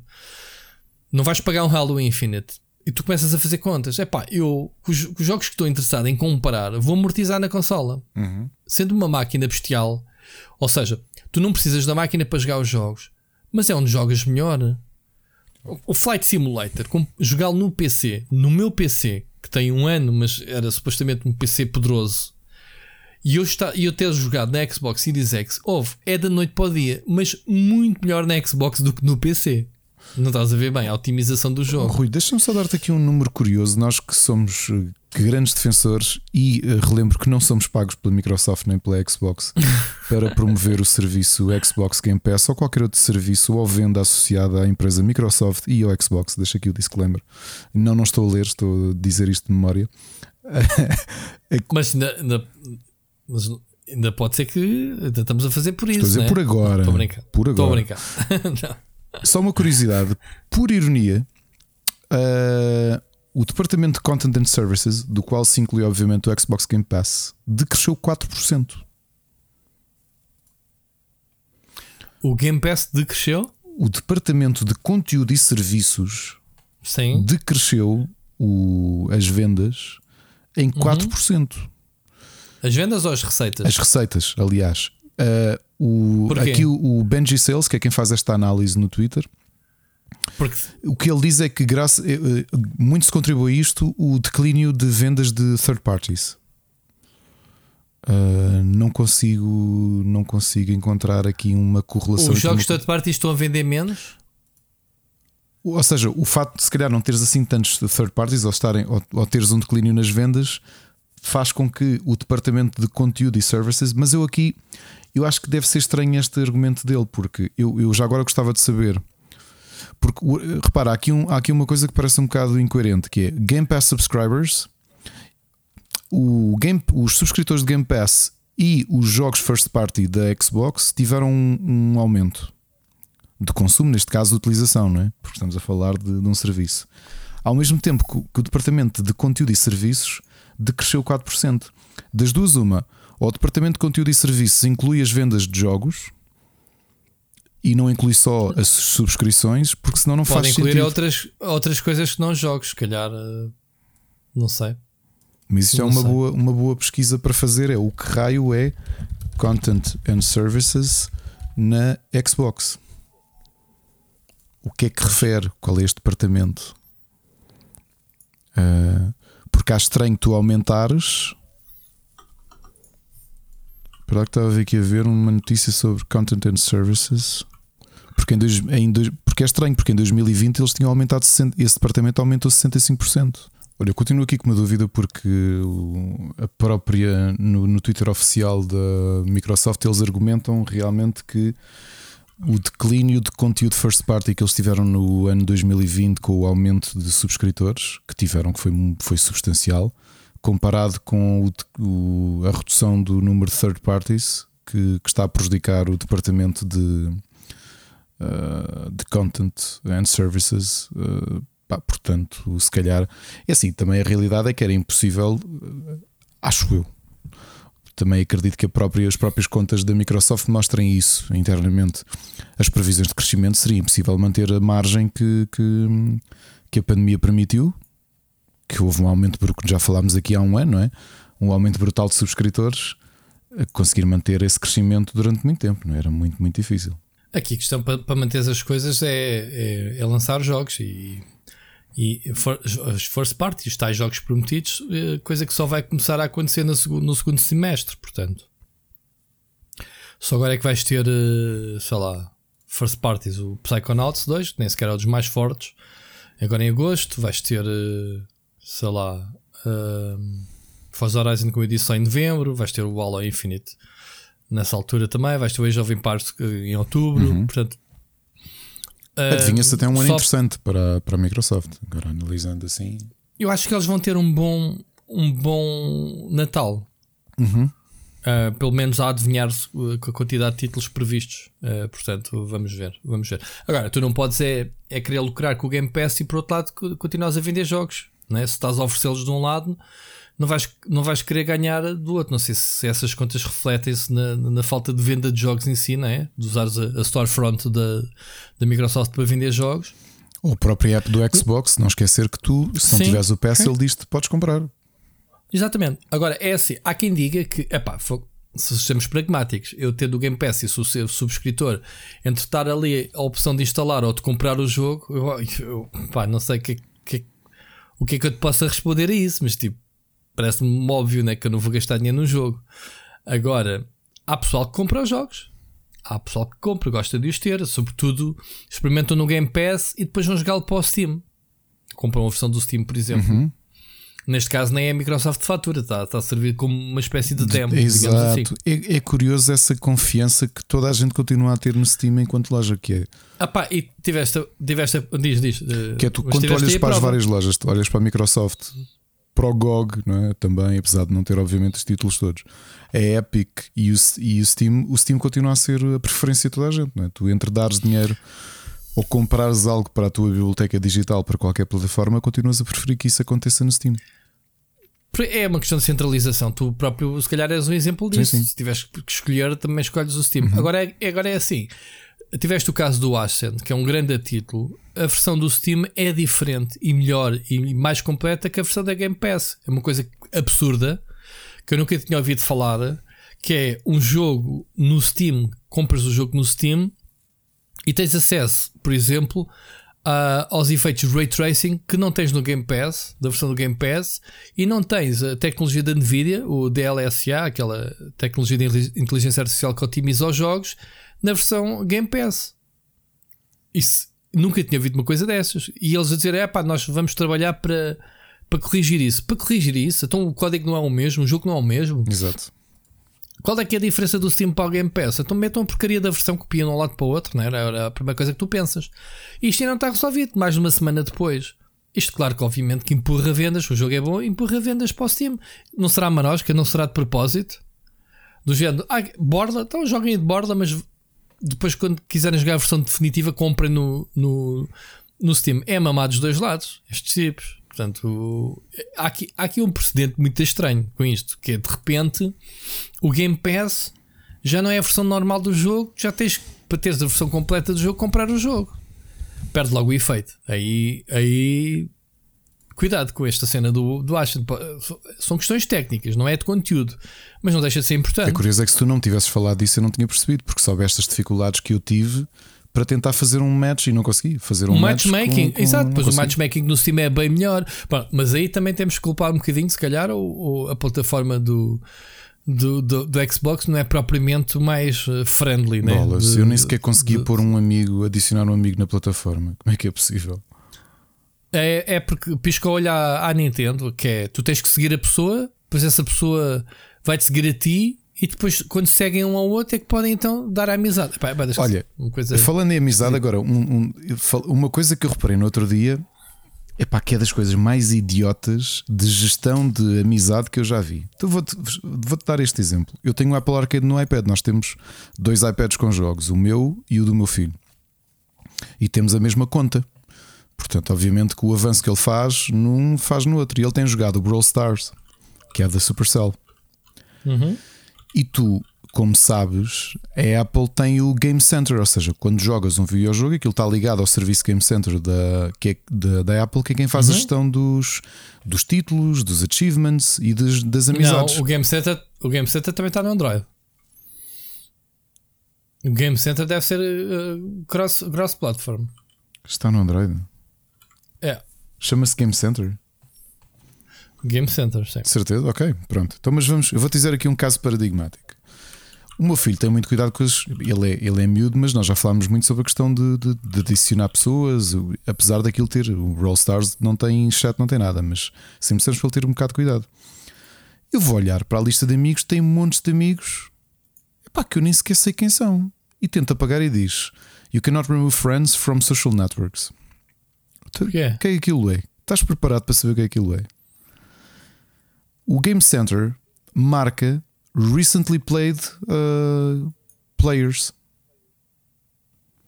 e adiciona aquilo numa lista de recently played. E então, outros jogos do Apple Arcade, como o The Floor is Lava, o Hot Lava e afins, pessoas com quem nos cruzamos, ele pôs nessa lista. E automaticamente essa informação ficou bloqueada, fica bloqueada nos novos jogos que tu, que tu compras e não te deixam remover aquelas pessoas como amigas. E tu não sabes quem são aquelas pessoas. O sistema assume que se jogaste uma vez com eles, possas querer jogar outra vez. Agora, essa cena de não poderes mover é que é um bocado parvo. Uf, de uma coisa para que eu fiquei parvo, porque ou desligas o Game Center e sempre que ligas um jogo tens um pop-up a dizer uh, liga-te ao Game Center, ou, uh, ou então tens de ter ali aquela lista de amigos de pessoas que não sabes quem são. E eu vi que um monte de gente se queixa do mesmo porque não é normal tu poderes, eh, tu teres este tipo de, de, de, de sistema. Tu, tu, não podes remover um amigo, yeah. mesmo que ele seja numa rede social. Mas o que é isto? Yeah. Ainda por cima em contas, em, em, jogos que são mais ligados a, a, crianças, e automaticamente ficas com uma lista de amigos de pessoas que tu não sabes de onde é que são. Esquisito. Yeah. Ah pá, bolas. Um bocado estranho isso. Mas pronto, a, a ideia até é boa. Tipo, pá, se jogaste com este uma vez, este gajo também tem este jogo, quer jogar com ele, ok? Agora, obrigar-te, esquisito. Enfim. Ricardo, siga. Siga. Adiante.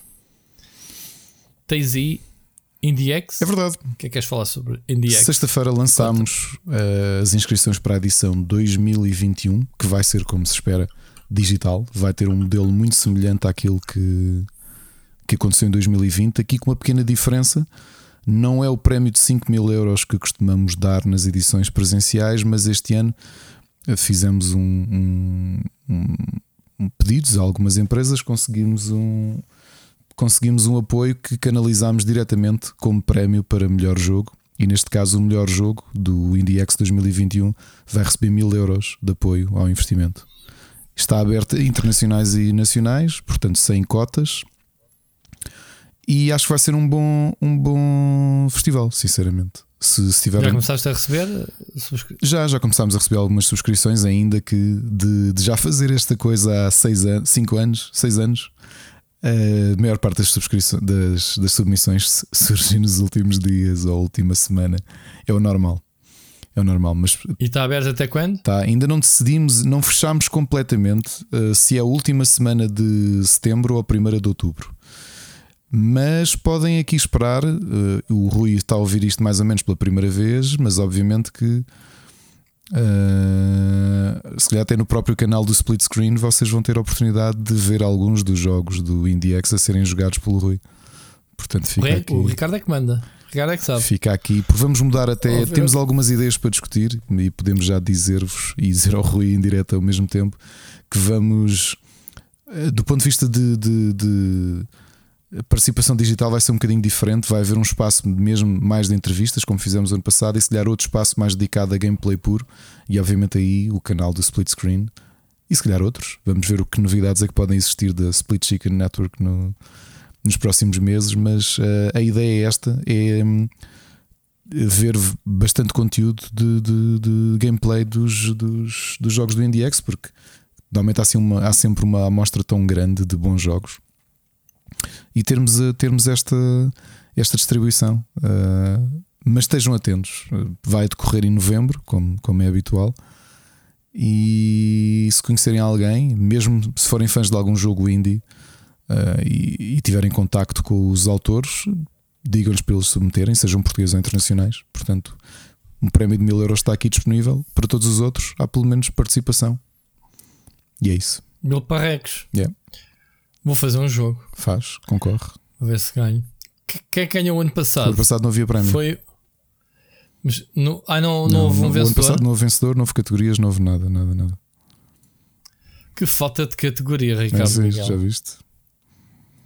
E- Muito bem. Já Já agora- agora, um, dos, um, um dos finalistas do, do IndieX foi o Raji Ancient Epic, que está É disponível verdade. no Game Pass, malta. É verdade. Game Pass, saiu E recentemente. estivemos a jogar com, o- isto- com o vencedor, com, com o- com o autor, ah, que é. Com o autor, sabes que eu, eu, eu fiz um vídeo, estava o, o jogo ainda no Kickstarter, vê lá, uma demosito. Já agora- Deve estar muito diferente do jogo agora, tem que ver. Posso vez. deixar um, isto não é um momento rant, é um momento desabafo. Posso só deixar o desabafozinho?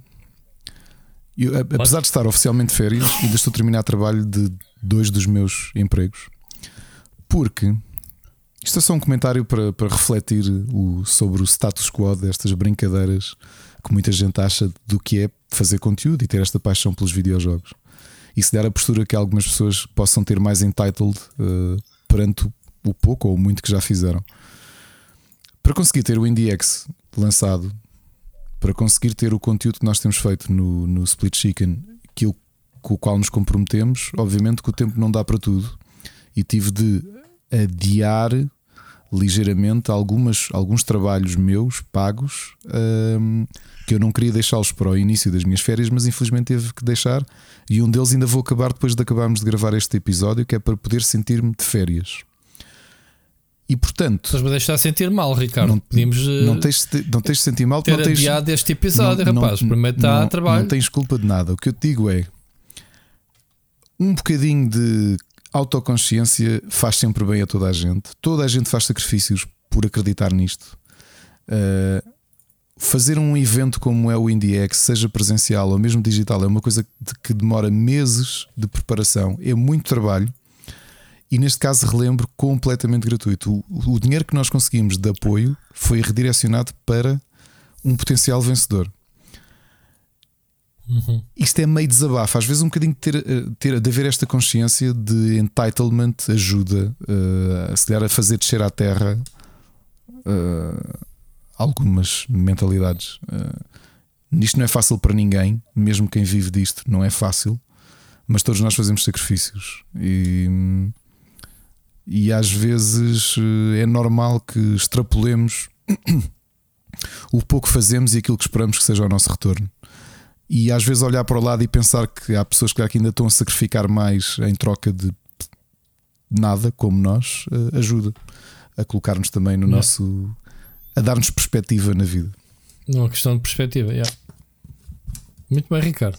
Uh, eu, se fosse ouvinte do Split Chicken, neste momento estava tipo sniff.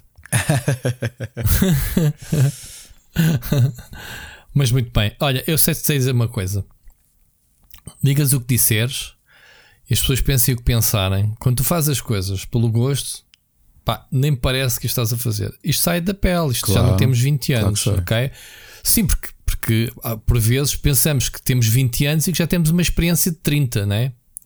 Na, na indústria. Uh, não é o caso. Portanto, é, é o caso é que as, eh, estamos, a idade pesa. A pessoa eu sinto-me mais cansado mais facilmente agora do que me sentia quando comecei o PT Gamers. O PT Gamers eu dormia 3 horas, 4 para, para deixar conteúdos, para analisar jogos, escrever, estar às 3 da manhã a bater texto. É impensável nestes últimos anos que eu consiga meter um Word à minha frente depois das 10 e meia, 11 da noite.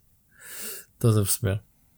É, é, mas lá está, quando quando gostamos das coisas e, e temos o, não é só gostar de jogos, porque isto é fácil gostar de jogos e sentar-me aqui a jogar e fechar-me do mundo e não querer saber de mais nada. Quando tu gostas de partilhar esse teu gosto por jogos né? e, e, e tentares criar, não digo comunidades ativas, mas que pelo menos que tenhas pessoas que se identifiquem com o que tu fazes e o que tu dizes, nem que seja uma pessoa, duas, os que forem, os pequenos grupinhos que tu juntas, já é uma, uma recompensa brutal. Okay? E nesse aspecto sinto-me privilegiado e acho que tu também. Temos pessoas que felizmente reconhecem o trabalho e que, pá, e, e, que ajudam e que apoiam sempre que podem. Claro que sim, isso é, fazer as coisas. Isso é, é inegável e tens toda a razão que se nota. Uh, Lembras-te do ano passado, não era suposto, uh, tu fizeste algumas quantas horas de streaming e eu agradeço-te das 60 e tal horas de streaming que tivemos. Mas, mas, o, mas o ano passado eu, eu, eu falhei com aquilo que me propus e sinto-me bastante mal, tanto que eu este ano nem sequer estou, pronto, nem sequer estou envolvido, mais envolvido como estive no ano passado, porque ano passado tive uma fase muito complicada a nível de trabalho que coincidiu com isto tudo. Claro. Okay? Mas aquilo que eu digo é, um, mesmo foi cansativo, porque repara. Podia ter sido melhor, pronto, lá está. Houve pessoas que não conseguiram, acho que não aconteceu contigo, mas outras pessoas que tinham compromisso de stream e que por uma outra razão não puderam, e eu substituí. Certo. Acabei de fazer 22 horas de stream ali num espaço de 4 dias, aqui uhum. sentadinho, e depois ainda tratar dos miúdos e. Está bem que meti férias, mas, mas continuo a ter família, continuo a ter coisas é cansativo, claro. é, é, mas saí dali com o coração cheio, né? E gostei muito daquilo que fiz. Atenção, este comentário que eu fiz não é, não é para me queixar. Se eu quiser, simplesmente deixava de fazer as coisas, mas não é por isso. É só às vezes para termos um bocado de. Eu acho que às vezes é normal. Muitas vezes eu começo, eu sinto que falo um bocado como o velhote resingão e admito que sou assim. Mas é normal, e também é uma coisa curiosa de ver uma diferença geracional. Pessoas um bocadinho mais novas, se calhar ainda não chegaram ali à fasquia dos 30, que obviamente têm uma vivência completamente diferente, já cresceram com uma mentalidade mais próxima das redes sociais e é normal que haja diferenças culturais entre gerações. E uma delas que se nota é esta, este entitlement, não é? Que é eu fiz aqui, eu fiz isto, portanto já tenho direito àquilo, ou deveria isto, estás a perceber? E as coisas não funcionam Sim, assim. Já, já ando nisto há dois anos, portanto já tenho experiência para te ensinar. Exato, é? exato, exato. E, e, nem sempre é assim. Que estou a brincar, quem diz dois diz, diz seis meses, atenção. portanto, sim. Estou a ser irónico agora, pronto. Mas é um bocado, um bocado por aí. Move on? Move on, completamente, pronto. Estou um, perdido, mas sim, olha, os nossos amigos da, da Gearbox acabou-se de confirmar que eles estavam a fazer um novo Duke Nukem, uma prequela chamada Duke Nukem Begins. Lembras-te da barraca que foi o, o Duke Nukem Forever, sim, sim, né? claro. que, teve, que teve Forever em produção, uh, um jogo que já estava quase morto e enterrado, e a, e a Gearbox comprou a, a 3D Realms a, a série e lançou o jogo. Para mim, tal como ele estava em 1990 e qualquer coisa. Portanto, o jogo Está uma porcaria. Entretanto, eles estavam a fazer em 2008 uma prequela do jogo. Uh, e ao que parece, aliás, surgiu agora, procurem uma, um trailer na internet uh, que, que, pelo trailer, pelo menos, é jogado na terceira pessoa. Não deixa de ser um bocado estranho. Já tivemos aqui spin-offs de Duke Nukem side-scrolling, não é? Lembras-te do Manhattan Project? Uhum. Pelo menos lembro-me desse que era um jogo side-scroll. Este não, este, este até poderia ser interessante porque dava-te, obviamente, mais protagonismo ao Duke Nukem, em que tu tens. Uh, o jogo é jogado na terceira pessoa inclusivamente sequências de carro em, em, em, que vais num carro a disparar contra, contra monstros. Uh, e também uma componente multijogador, portanto, quatro clones do Duke Nukem uh, à, paulada aos, aos monstros, aos, aos, aos porcos, né? aqueles porcos humanoides. Muito estranho o jogo, pronto, mas lá está. Gearbox, Gearbox, aquelas empresas onde se espera tudo. Uh, ver o Duke Nukem com o jetpack na terceira pessoa, portanto, procurem Duke Nukem Begins, um trailer uh, que foi à partida um jogo que esteve em produção, mas depois uh, acabou, acabou por não, não ir para a frente. E ainda bem, eu acho que Duke Nukem devia de, de descansar em paz. Ricardo, não sei se, se eras fã ou não do Duke Nukem. Fui muito do, do é dos, dos, primeiros, pá. Quando eu te contei daquelas do aventuras 3D. que tive com no 286 do meu, no 386, 286 ou 386 do meu primo era muito muito à volta disso, pá. Nós adorávamos o Duke Nukem porque era todo irreverente. E pá, depois uhum. perdeu-se. Devia, devia-se ter mantido perdido, até a Gearbox ter a ideia luminosa de dizer: Ei, isto, se calhar. Uh, pá, lembro-me de coisas tão giras como pessoal que ao fim de mais de 10 anos ainda tinha o talão da reserva do jogo. When it's done, tipo fotografias na internet, dizer, ainda estou à espera do jogo, está aqui Duke Nukem Forever, pré-order. Uh, 10, 10 dólares, o que é que foi que deu pré-reserva? Como é que o gajo faz, faz um refund daquilo? Meu? Tipo, passado tantos anos. Não fazes.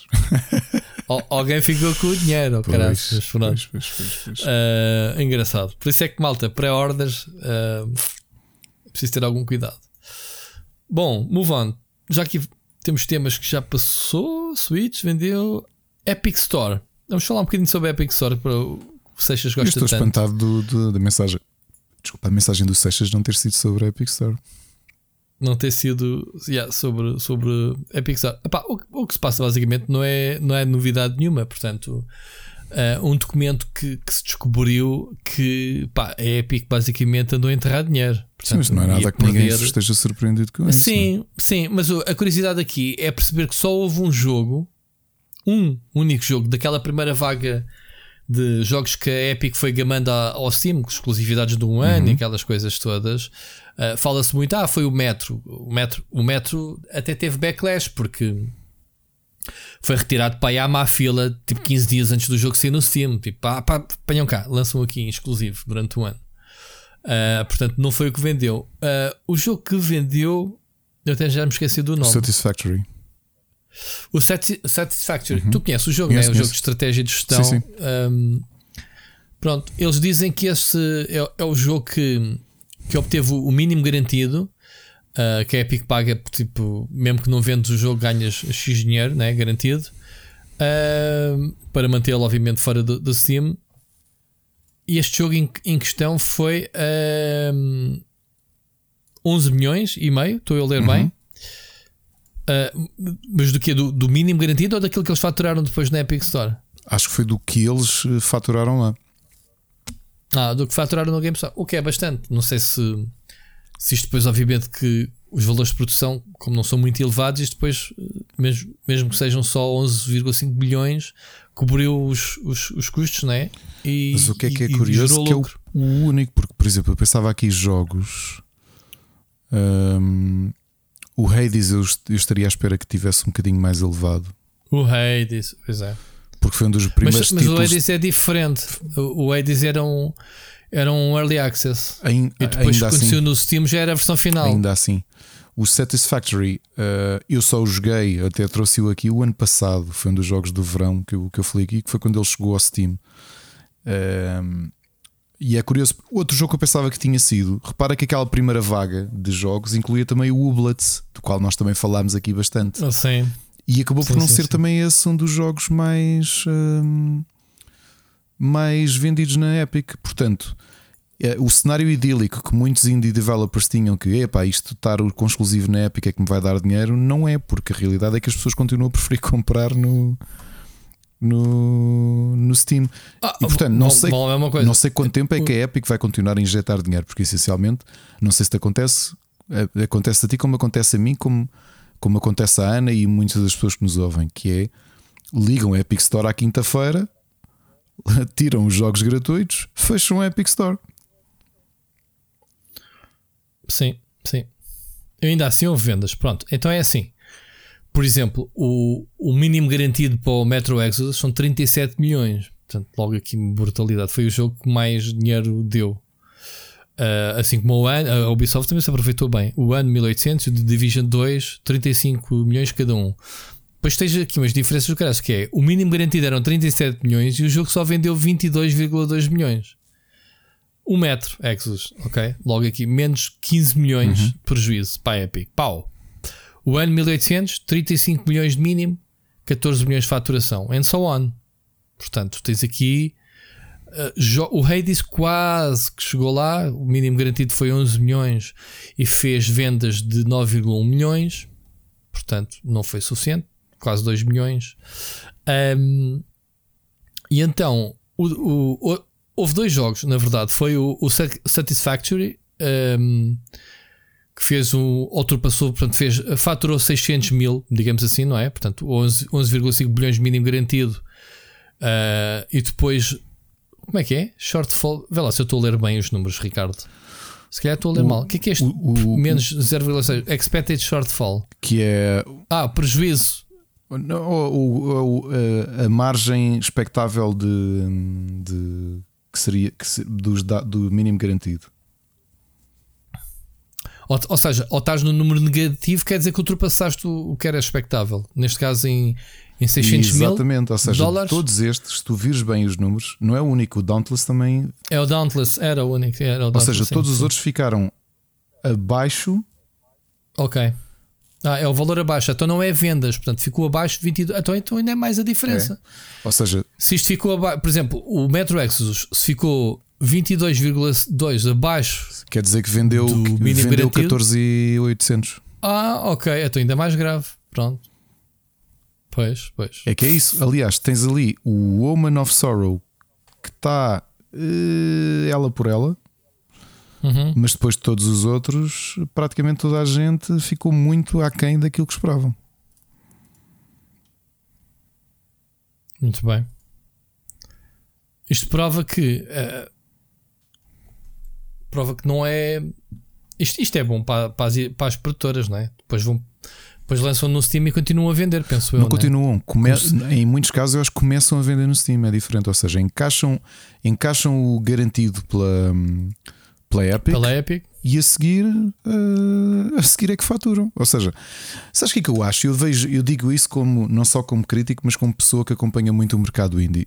Tu acreditas que há muitas situações, e eu acho que os próprios developers sentem isso, que o lançamento a sério é quando se põe à venda no Steam, um ano depois. Sim, sim. Tipo, sim, antes sim. Não, olha, antes não contou, arrebentar a bolha. Estás a ver? É estranho. A realidade é que, que já tinha sido lançado antes. Pois. Já, é, já, e sai a full price. Ou não? E sai a full price, sim. Pois no Steam. Sim, sim. Que é como se contasse, não era? Muito estranho. É um bocado estranho esta dualidade de cenas. Ou seja, estás a competir na mesma plataforma, mas em lojas diferentes. É muito estranho. E bem, nós falamos aqui muito de bem. jogos que para nós só saíram quando tiveram a visibilidade do Steam. Antes tiveram um ano só, uh, escondidos naquela loja terrível que é Epic. Portanto. Pois é, pois é, pois é.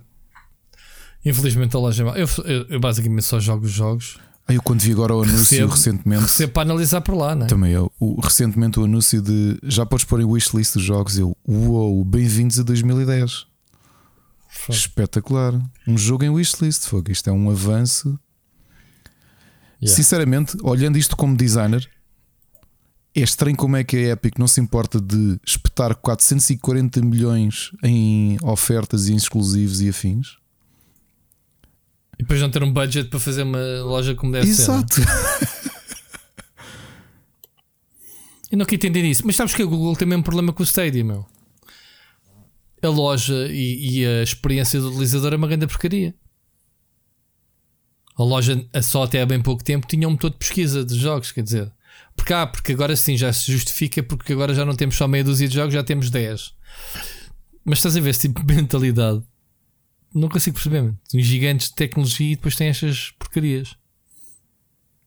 Gostava de ver o Steam há 15 anos atrás. A gente está aqui a falar também, mas Olhando agora, se calhar o Steam na altura era revolucionário, papavas qualquer coisa porque não havia Sim, só que a comparação. diferença é que o Steam mesmo assim foi evoluindo enquanto experiência de compra e enquanto Ah, plataforma. Foi.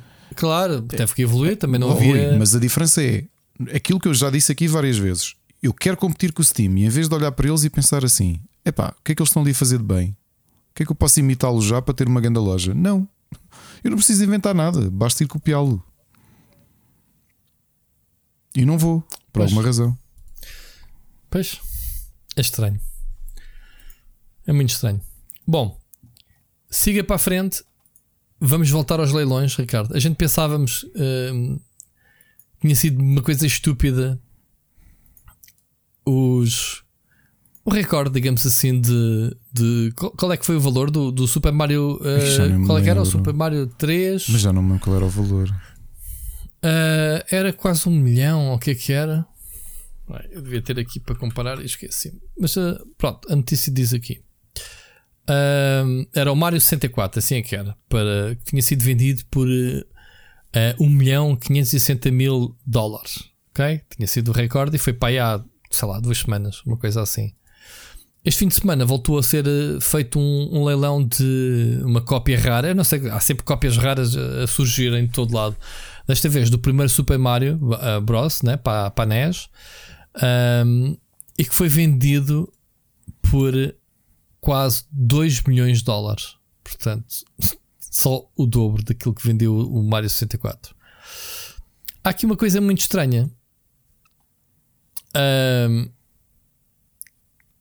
há, aqui uma coisa muito estranha que eles andam a fazer este tipo de negócios. eh, Aqui nesta notícia não diz, mas eu já li em qualquer lado qualquer coisa como um, as pessoas compram isto como se fossem ações, ou seja, há um valor que é repartido, as pessoas pagam e depois, quando o jogo é leiloado, ganham um lucro perante a sua uh, fatia. Estás a ver como é, que, como é que funciona? Há quem diga, as más línguas, que isto é, uma, é a nova mina de lavagem de dinheiro dos mafiosos. Que é investir nestes jogos para lavar dinheiro, basicamente. Portanto, más línguas. Será possível? Epá, Que que é possível, sim. Isto não é, isto não é normal uma cópia de um jogo valer 2 milhões de, de dólares. A nível de colecionismo, 2 milhões de dólares. Há alguém que faça coleção que tenha este poder de compra? Videojogo, 2 milhões assim por um jogo. Percebes o que eu Sim, quero sim. dizer? Não estás a falar de uma do, do- da, Mona Lisa, não estás a falar de. Estás a falar de um videojogo, um selado que não é único, pelos vistos, porque há vários, eh, vários níveis, não é? Já aqui falámos níveis de qualidade de estado da cópia. Ahm, é muito estranho este pá. Ah, outro pormenor deste leilão em concreto. Este, este jogo já tinha sido, sido adquirido por 140 mil, vê lá tu o preço dele, e já tinha sido recusado depois de um profit a vendê-lo por 300 mil. Portanto, quem tinha o jogo comprou por 140 mil, ok? Recusou eh, um bid de 300 capas, ok? E agora vendeu por 2 milhões. O que é que se passa aqui, meu? Há mesmo cá máfia nisto? Lavagem de dinheiro. Não tenho. Não sei. Eh, agora, se é impossível, não, não é impossível de ver. eh, quase todos os esquemas podem ser transformados em esquemas de lavagem de dinheiro.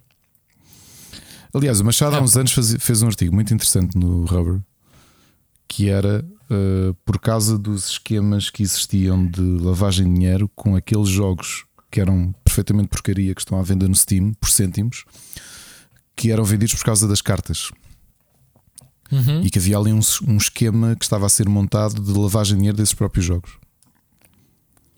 Versus o investimento que os jogos potenciavam por causa dos, das cartas. E eram jogos de 30 cêntimos no Steam.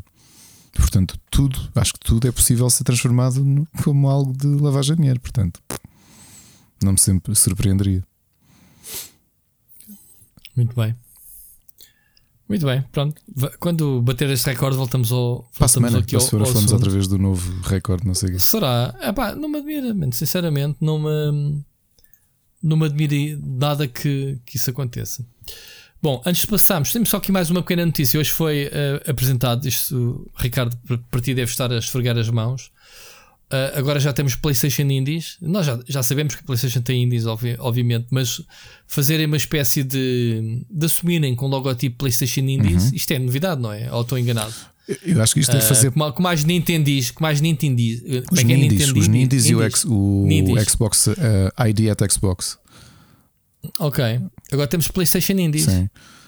Epá, acho okay. que é só dar um nome oficial a uma coisa que eles já sempre fizeram, tem ainda no tempo das. De, de das conferências da E3 e da Gamescom isto, isto acontecia. Agora, Sim, não esquecer agora, que tens o. No Japão. É isso? O Yoshi. O como é que ele chama-se? O Yoshi. Yoshi. O é, é Yoshida. Que, que, fez step down para ficar, para ficar sim, sim. responsável Exato. pelos indies. Portanto, é normal que aquilo Exatamente. seja um departamento. Muito Quem dera a mim estar a trabalhar então, com ele. verdade, verdade.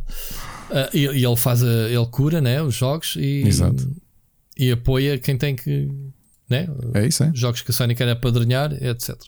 E então, uh, é uma lista de sete jogos que eles anunciaram, assim, tipo, vaga sobre este novo emblema, incluindo o Hades. E ainda agora estamos a falar do Hades. O Hades já tem para aí dois ou três jogos e continua a sair nas plataformas e, e afins. E, e, provavelmente este ano ainda vai ser jogo do ano outra vez. No, no não é o único. Game outra, outra surpresa que eu achei curiosa ali no meio foi o Carry On, não é? que também já saiu originalmente no, no, Xbox sim, Game Pass. No Game Pass. Sim. Mas depois há alguns Pronto. aqui interessantes. Uh, a mim chamou-me a atenção o, Sol por ser não, do, não conhecia. Aqui.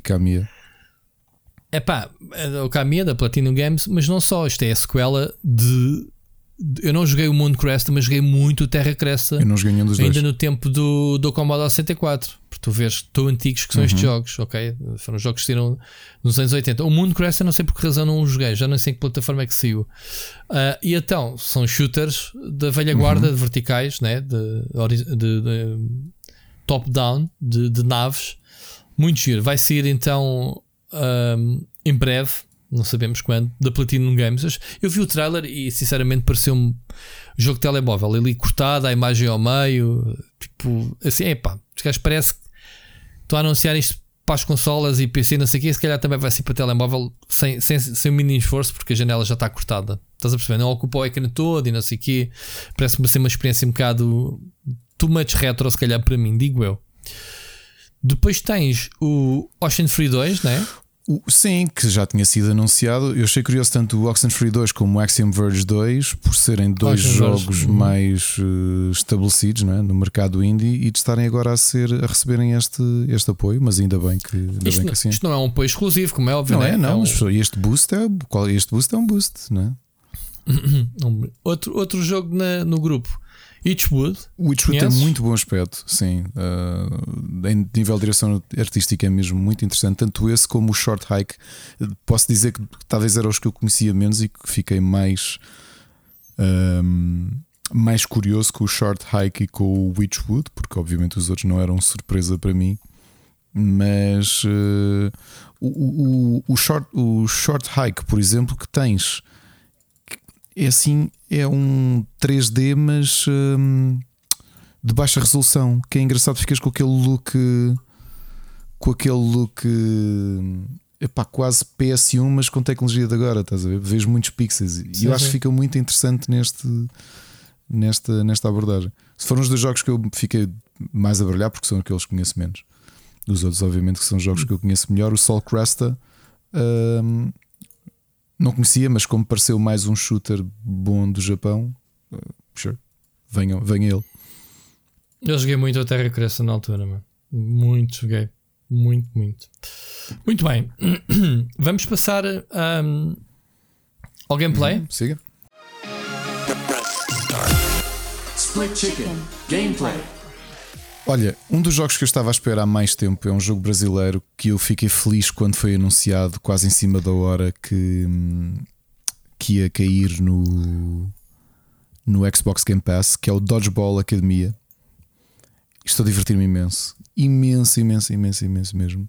Eu já instalei e não tive a oportunidade. Explica lá como é que é o jogo em questão. Epá, tu és um, obviamente, um novato que chega à escola, uma escola de mata, e e tens de andar e de fazer quests pela escola. uh, que normalmente envolve pá, vai ali ter com aquele tipo e derrota-o. Mas é tipo Inazuma Eleven, esse tipo de conceito? Não, é muito mais arcade. Portanto, tu, tu chegaste a jogar o River City, como é que se chama o jogo? O Shiro neste momento a ouvir sim, e a pensar: lembras daquele dodgeball do River City? É isso. Uhum. Só que tem um bocado mais de profundidade, porque tu tens level up, tens itens, podes ir trocando os personagens, porque, por exemplo, tu numa fase inicial tens o personagem, o teu protagonista, e tens uma, uma tipa que ele derrota e tem uma capacidade diferente que é tu com o protagonista, quando carregas no B no tempo certo, agarras a bola sem levar dano. Com ela, se carregares B no tempo certo, ela dá um pontapé e sai em remate contra o. contra na direção de quem atirou, percebes? E depois, claro, vais, vais tendo os ataques especiais, vais fazendo level up, vais tendo mais HP, mais dano, uh, and so on and so on. Mas está muito a giro, está com uma qualidade de animação muito, muito boa, mesmo, mesmo muito boa. E o argumento é muito giro, portanto é assim muito descontraído, muito para rir. Uh, curiosamente, a maior parte dos personagens têm nomes portugueses, tu notas isso, só são trocadilhos com nomes portugueses. E eu estou a jogar o jogo em inglês. Mas o jogo é que é? Brasileiro? brasileiro. Ah, não sabia. E é engraçado, estás a jogar o jogo em inglês e quem não percebe português há alguns nomes que passam completamente ao lado. Só que aquilo depois tem ali umas piadazinhas portuguesas pelo, pelo meio. Olha, estou a gostar mesmo muito porque tem aquela mistura de jogo de aventura, quase RPG, quase. E ao mesmo tempo os combates uh, não são combates, aliás, são mais ou menos combates aleatórios. Vais passar pela, pela escola e está lá a marca de um tipo com uma mão vermelha, quer dizer que se passares por ele, vais ativar um combate, tipo Pokémon, estás a? Tipo, passas por ele, tumba, vais entrar em combate.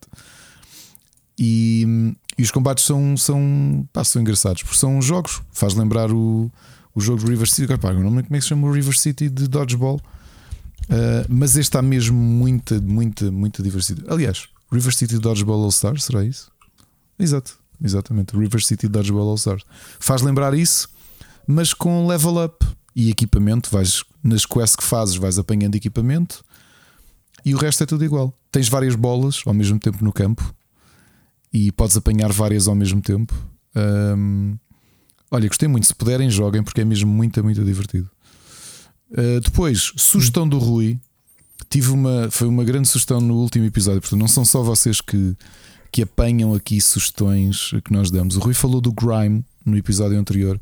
Assim que acabámos o episódio, pediu e felizmente, ou seja, quando eu acordei já tinha uma cópia do jogo e tenho estado a jogar imenso. E olha, estou a gostar muito.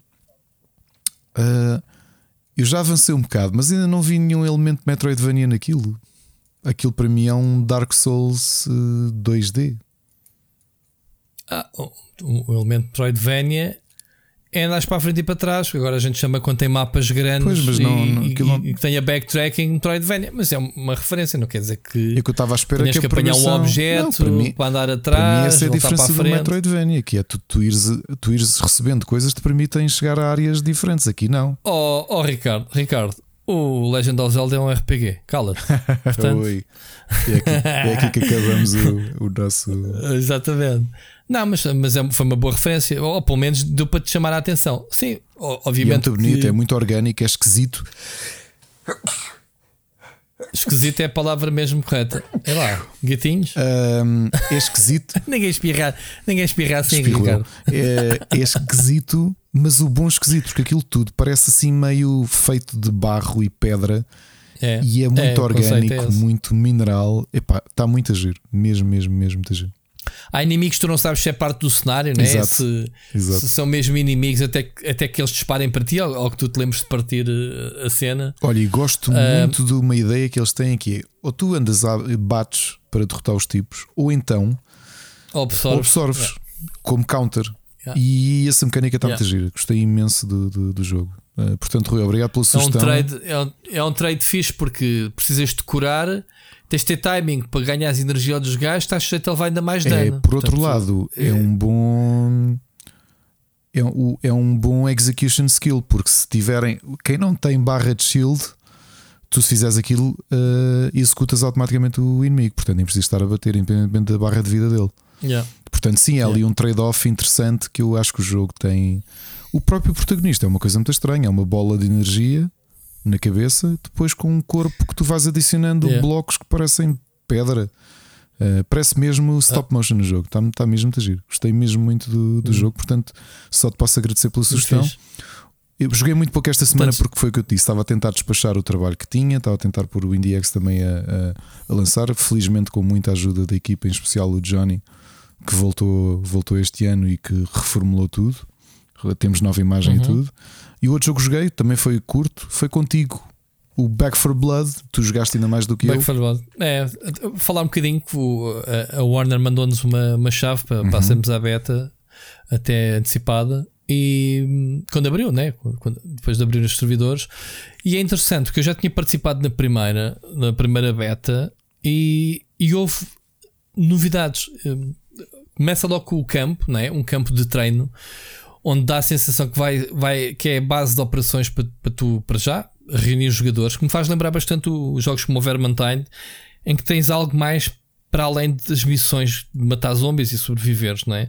Tens uma base mesmo onde podes ahm, aceder ao multiplayer, que se calhar tu depois tu foste embora e não viste, a gente ainda foi jogar, já, já lá vamos, mas podes aceder ahm, ao, deck, ao, deck, ao Deck Builder, que é uma das novidades deste, deste jogo.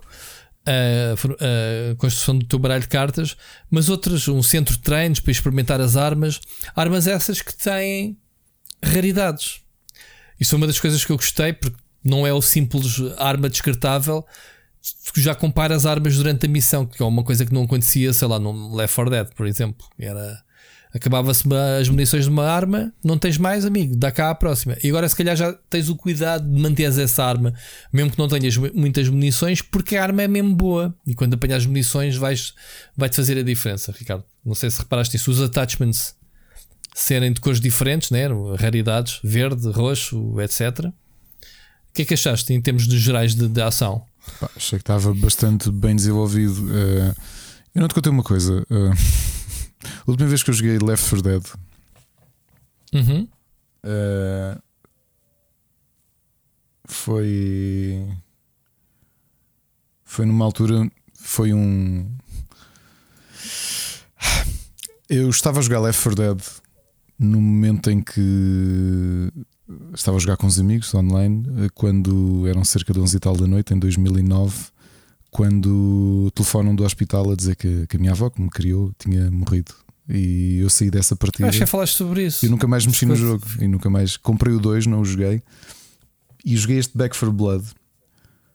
E, e Ok. é curioso que, que não sei se foi, se foi subconsciente ou não, mas eh, parece que correlacionei sempre olhar para o Left 4 Dead Certo. com aquele minuto de- em que eu estou a jogar e o telefone toca e eu olho para o meu avô e ele. Pronto, eu percebi logo o que é que Yeah. é. E estas mnemónicas que muitas vezes fazes de bons momentos da tua vida também acontece ao contrário, não é? Que é de repente há coisas más da tua vida que tu que tu correlacionas. Ahm, mas pronto, mas joguei Back for Espero- Blood e não estive a pensar nisso. mas foi só um desabafozinho. Eu acho, que- eu acho, eu acho que pronto, acho que até foi bastante divertido, mais divertido que aquilo que eu esperava, porque eu já aqui tinha dito e já, já, já falei em vídeos, eu não sou propriamente fã do, do arco de gameplay do Left 4 Dead. Coisa que senti que estava muito igual no, no Back 4 Blood na primeira versão da demo, porque não acrescentava nada àquilo que já, já, já aquilo que tínhamos visto no Left 4 Dead, tirando as cartas, que já agora as cartas eh, vai-se colecionando, no fim de cada missão vai-se ganhando cartas, e nós podemos fazer um, um pré-deck, digamos assim, um deck builder. Estamos a falar de, de buffs, estamos a falar de eh, a possibilidade da personagem recarregar as armas mais rápidas, do cartucho ter mais balas, sei lá, uma série de, de, de buffs que pode dar alguma vantagem durante, durante a partida, mas depois as cartas são ativadas no início de cada capítulo ou de cada missão. Sempre que estamos no Armory, aquele, o, o sítio seguro, né? onde reabastecemos, onde, onde energia, portanto, nos interlúdios entre os capítulos da missão. Neste caso, esta beta tem o Act 1 completo, portanto, 8 ou 9 missões. Ahm, e o que é que acontece? Eh, Senti que, que o jogo não acrescentava nada aquilo que a gente já sabia. Pensei, fogo, isto vai se tornar muito repetitivo. Eu faço uma vez cada missão e arruma. Aquilo que eu gostei é dá-me a sensação que o jogo te vai recompensar no fim de cada missão por aquela moeda unitária. Lembras-te daquela moeda que tu ganhas? E eu acho que isso vai ser o segredo, porque nesta beta, no acampamento, está lá o Armor Smith, mas sem interação. Ou seja, eu acredito que na versão final do jogo, aquele Armor Smith vai dar acesso a armas que tu podes construir de raridades diferentes, que tu, pode, tu possas eventualmente começar as missões com elas. Pá, e isso vai entrar no campo que aquilo que era que eu esperava, que é o campo do Vermintide. Ok, esta parte é suposição, mas o Vermintide é fixe porque as missões tu fazes grind, grind, grind, mas depois és recompensado com armas e vais construindo a build da tua personagem. Este não aprofunda muito, não é um RPG, obviamente, não, não tens um set eh, completo de armaduras e não sei o quê, mas tens armas. E as armas têm attachment. E, e, as cartas à parte fazem construir ali uma, uma personagem mais poderosa para, para, para, para, para encarar as missões. Não sabemos a longevidade do jogo, quantos actos é que vai ter, a história, etc. Mas este acto durou. Fizemos a live toda, duas horitas pelo menos. Portanto, se tiver 4 actos, 2 vezes 4, 8, apontar para aí. Mas gostei. Uh, uh, o nível de sobrevivência, o nível de co-op, o, o, jogo está estupidamente sólido. Portanto, não tivemos problemas uh, em termos de matchmaking e termos de lag. mesmo com muita gente provavelmente a aceder a, à beta, sentiste algum, algum lag? Hum, Pareceu-me bastante sólido já. Nada mesmo. E, e, eles até estão a recolher feedback da experiência das pessoas, portanto, nesta, nesta beta. E gostei, gostei da experiência, gostei mais que aquilo que eu esperava, uh, exatamente por ter estes elementos diferenciadores. Uh, diferenciadores em relação ao Left 4 Dead e à primeira versão da beta do, do Back 4 Blood. Portanto, armas uh, fixe, metralhadoras, pistolas uh, com attachments. as, podem experimentá-las. depois as, as cartas, não é? Que acabam por tu decides a tua build é? quando vais para uma nova missão. É, eu, as, as cartas, há pessoal a dizer que é bem interessante e não sei o quê. Eu pessoalmente não sou fã de, de builds de cartas. Eu quero, olho para as estatísticas e vou construir. Mas é o que tu dizes é interessante começar a, a missão com, uma, com, um conjunto de cartas é, é. e o que é que isso vai afetar depois. É, ou é? seja, dão-me tu as, as escolhas: olha, nova missão, queres isto ou isto? E tu pensas, pá, o que é que será que me dá mais jeito a partir daquilo que eu já ando uhum. a construir? Porque parece-me, corrijo-me yeah. se eu estiver enganado, vai sendo aleatório aquilo que vais recebendo, não é? Portanto, se eu fizer uma nova gameplay, não vão cair os mesmos personagens. As, as cartas, as cartas, sim, as, as, cartas não vão cair cartas, aos mesmos uh, personagens, pois não? Não, não, porque vais, vais, uh, vais colecionando. Exato. O objetivo é colecionar as cartas yeah, e fazer o, o teu deck. Uh, ele até tem um starter deck para quem não, não quer, como eu, para quem não se quer chatear muito uh, configurar cartas, mas pronto, pessoal que tenha paciência para estar a olhar e analisar os buffs e isso, parece-me interessante.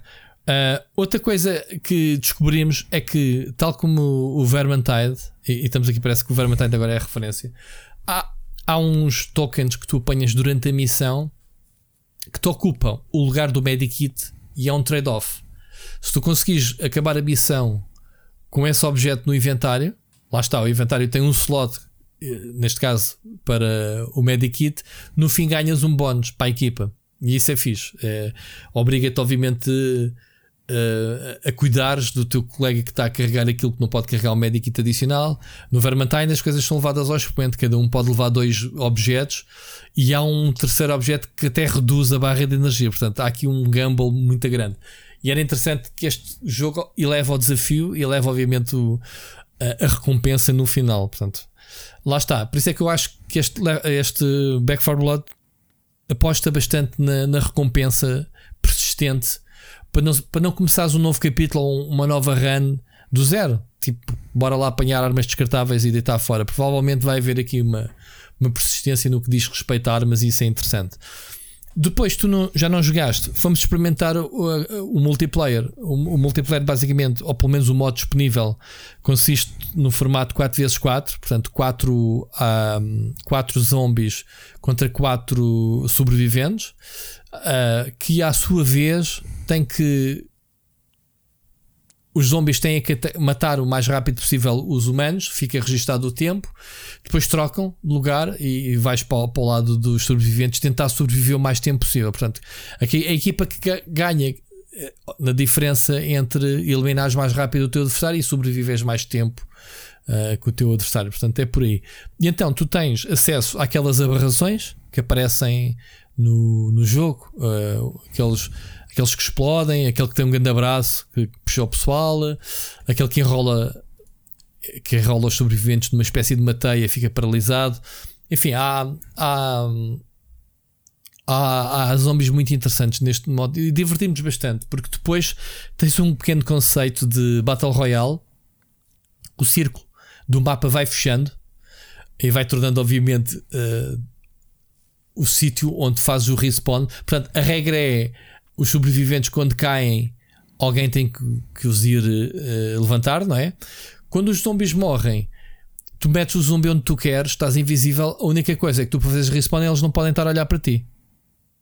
Estás a ver sim, o típico jogo de terror. Desde, desde que, o, que, o, humano não te esteja a ver atrás de uma cabana ou o que é que seja, faz a respawn aí. Um, e pronto, é basicamente isso. Uh, achámos divertido, jogámos, boa partida dos, dos, dois lados e, e pá, foi interessante. E pronto, beta do, do Back 4 Blood. Uh, não sei quando é que sai o jogo. Em outubro? Quando é que é? Back? Deixa-me aqui confirmar já agora para pessoal. É 12 de outubro de 2021. Portanto, uh, PC, PlayStation 4, PlayStation 5, Xbox One e Series X. Ok?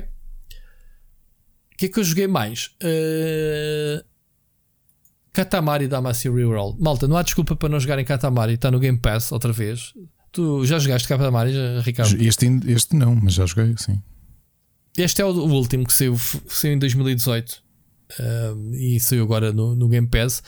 Pá, isto é delicioso. Eu até já gravei um vídeo, tenho que publicar um dia destes no, no canal temos que andar a enrolar cenas. Epá, é, é a descrição, é enrolar o quê? Enrolar cenas.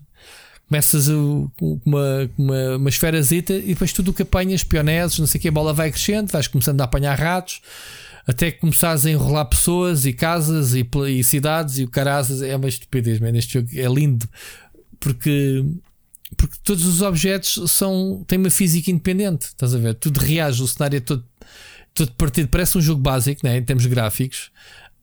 Um, e, mas depois tem aquela complexidade toda da física que vai enrolando ali tudo na bolinha. Eu adoro, Ricardo. E as músicas então do, do Katamari são muito, muito, muito giras. Uh, voltei a jogar aquele do Wars 2, pelos vistos do nosso grupo Sou Único, vocês já não querem jogar. Tenho, voltei a fazer umas fractals e umas. E a, e a fazer uh, mission stories, estou-me a divertir imenso. Pronto, tem sido o meu guilty pleasure quando não, não estou a fazer nada. Uh, e pronto, estou de regresso, começar a ir raidar em breve. Tu vais ver quando eu tiver equipamento, depois ninguém, ninguém me vai ver mais. Uh, isto porque, obviamente, foi também anunciada a terceira expansão, né? início de 2022. Ricardo, não sei se tu estás interessado, mas temos que ir pôr as contas em dia neste, no, no conteúdo existente. Epá, e voltei a jogar, pronto, nunca parei ao fim e ao cabo, mas não tenho jogado muito. O Skyward Sword já fiz a primeira masmorra. Uh, já vou para a segunda, aliás, para o segundo, para o segundo mapa. Pá, e, e, obviamente quero acabar este jogo porque é muito bom. Estou já a perdoar-lhe e a adaptar-me aos controles medíocres para que eu tenho estado a jogar isto em modo portátil. E os controles pá, são muito maus. É uma luta constante, mas pronto. Uma é uma quando, pena. É, quando bate com a cabeça uh, e, e, e finalmente assume como é que funciona as coisas melhoram um bocadito, epá, mas ainda assim é... eu dispensava a perfeição do swing, pá, porque também, repara, o jogo foi construído para a espada ser Sim, era o, era o gimmick uh, livre, Exato. Era o gimmick do sensor de movimentos. E não nos podemos queixar porque a Switch permite exatamente essa mesma experiência. Ok? A diferença é que a Switch não me obriga a estar em frente a uma televisão como a Wii obrigava. E é aí que falha. É, mas a, versão, é que falha a adaptação. É, a versão portátil dói tanto dói muito, pronto, e eu tenho jogado só nisso. Agora, todo o jogo foi construído em torno dessa mecânica. Tu, tu matas os inimigos, eles defendem-se. Tens que ser uh, esguio, tu, tu, tens, tu tens que ameaçar que bates de um lado e vais bater no outro. E podes fazer diagonais, verticais, horizontais, com um grande talho. Aliás, o primeiro boss, não sei se tu te lembras, o Gerardo, como é que ele chama? Gerindo, não, não recordo o nome. Ele, ele, a mão dele ele prende-te a espada. Se tu atacas, o gajo agarra-te na espada e até te, se tu não abanas rapidamente o comando, ele saca-te a espada e tens que fugir que ele vai-te mandar com ela. Portanto, todo o jogo é, é, é, baseado nesse, nesse formato. Portanto, era difícil voltares ao sistema de, de botãozinho, né? de, de clicares no botão para, para, para, pronto, e depois as próprias plantas carnívoras tens de ter a direção se te comem, se te mordem na vertical ou na horizontal percebes? Tudo foi feito basicamente à, à volta disso. Mas pronto, estou a gostar imenso. Estou, pá, eu adoro o jogo e, e quero ver se eu acabo, porque não, não acabei na Wii. E quero ver se acaba esta versão. Eu, para mim, queria acabar todos os Zeldas. Pronto, este, a começar por este. E esperando que, que a Nintendo lança então o Wind Waker e o Twilight Princess, que são dois jogos que eu que eu joguei, joguei mais o Twilight Princess, acho que foi o meu primeiro jogo Zelda quando saiu a Wii. Um, epá, depois a partir daí comecei a gostar bastante da série e joguei a, a muitos mais. E pronto, para mim também foi só isto, não foi assim. Epá, andei a, a, jogar e a gravar uns videozinhos, coisas mais simples, mas nada que seja relevante para, para desenvolver aqui. Recomendações da semana, Ricardo? Recomendações. Só tenho uma e é em livros, portanto, vai tu em frente. Ah, é? Então vamos embora. Olha, eu estive a ver o Suicide Squad e, e se calhar há, há, muita gente que gostaria que fizéssemos uma review, mas o Ricardo não teve a oportunidade ainda de o ver e portanto não vou alargar muito. Uh, eu não gostei muito do Suicide Squad, tal como não gostei do primeiro. Eu não vi o Birds of Prey. Tu, eu sei que tu detestaste também o primeiro, primeiro Suicide, primeiro Suicide Squad. né? Eu já te disse, está numa, uma, há uma tríade que para mim são os piores filmes que eu vi na minha vida: é o Suicide Squad, o Street Fighter e o uh, Megiddo Código Omega. são tão maus. Só pelo nome.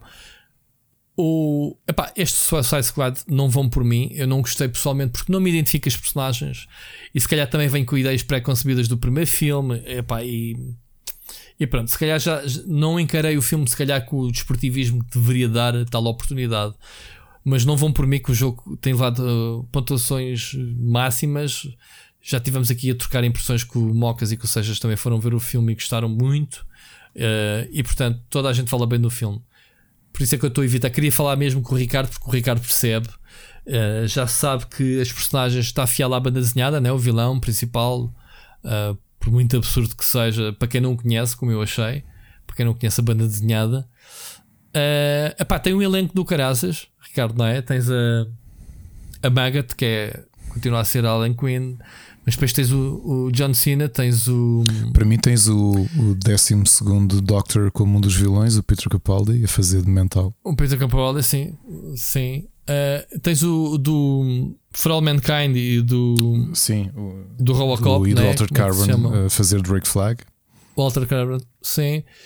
Tens o, o grande Idris Alba. O Alba, uh, que, é, que é brutal. Uh, epá, tens um elenco muito, muito fixe de, de, personagens.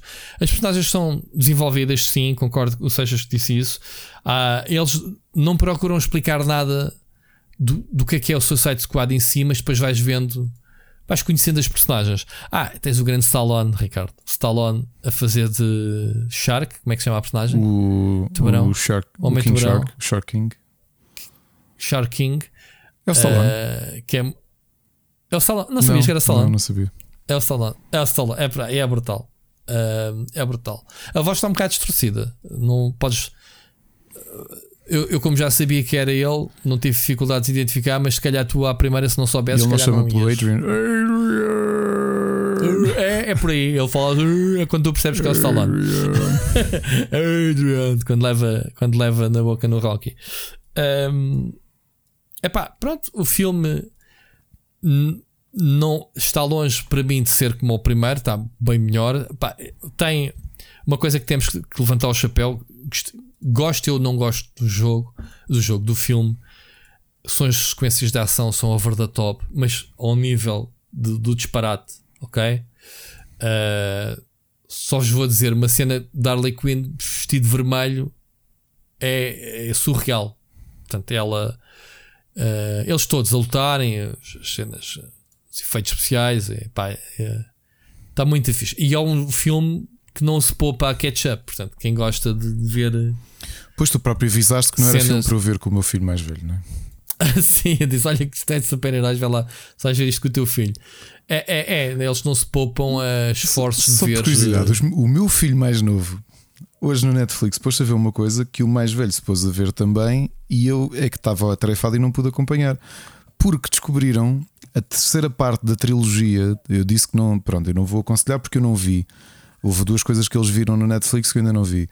é a, a, última parte da trilogia do War of Cybertron dos Transformers, que é a série exclusiva da Netflix em CGI. Que eu hum. aconselhei a primeira parte da trilogia o ano passado, porque gostei imenso dela, e que já saiu a última, portanto já fecharam a história. Aqui, desculpem, o, o eu não sabia, vou-vos fazer um semi-spoiler, porque se quem segue sabe. Esta última parte envolve os, um, os personagens do Beast Wars. Foi uma surpresa. Os Dinobots?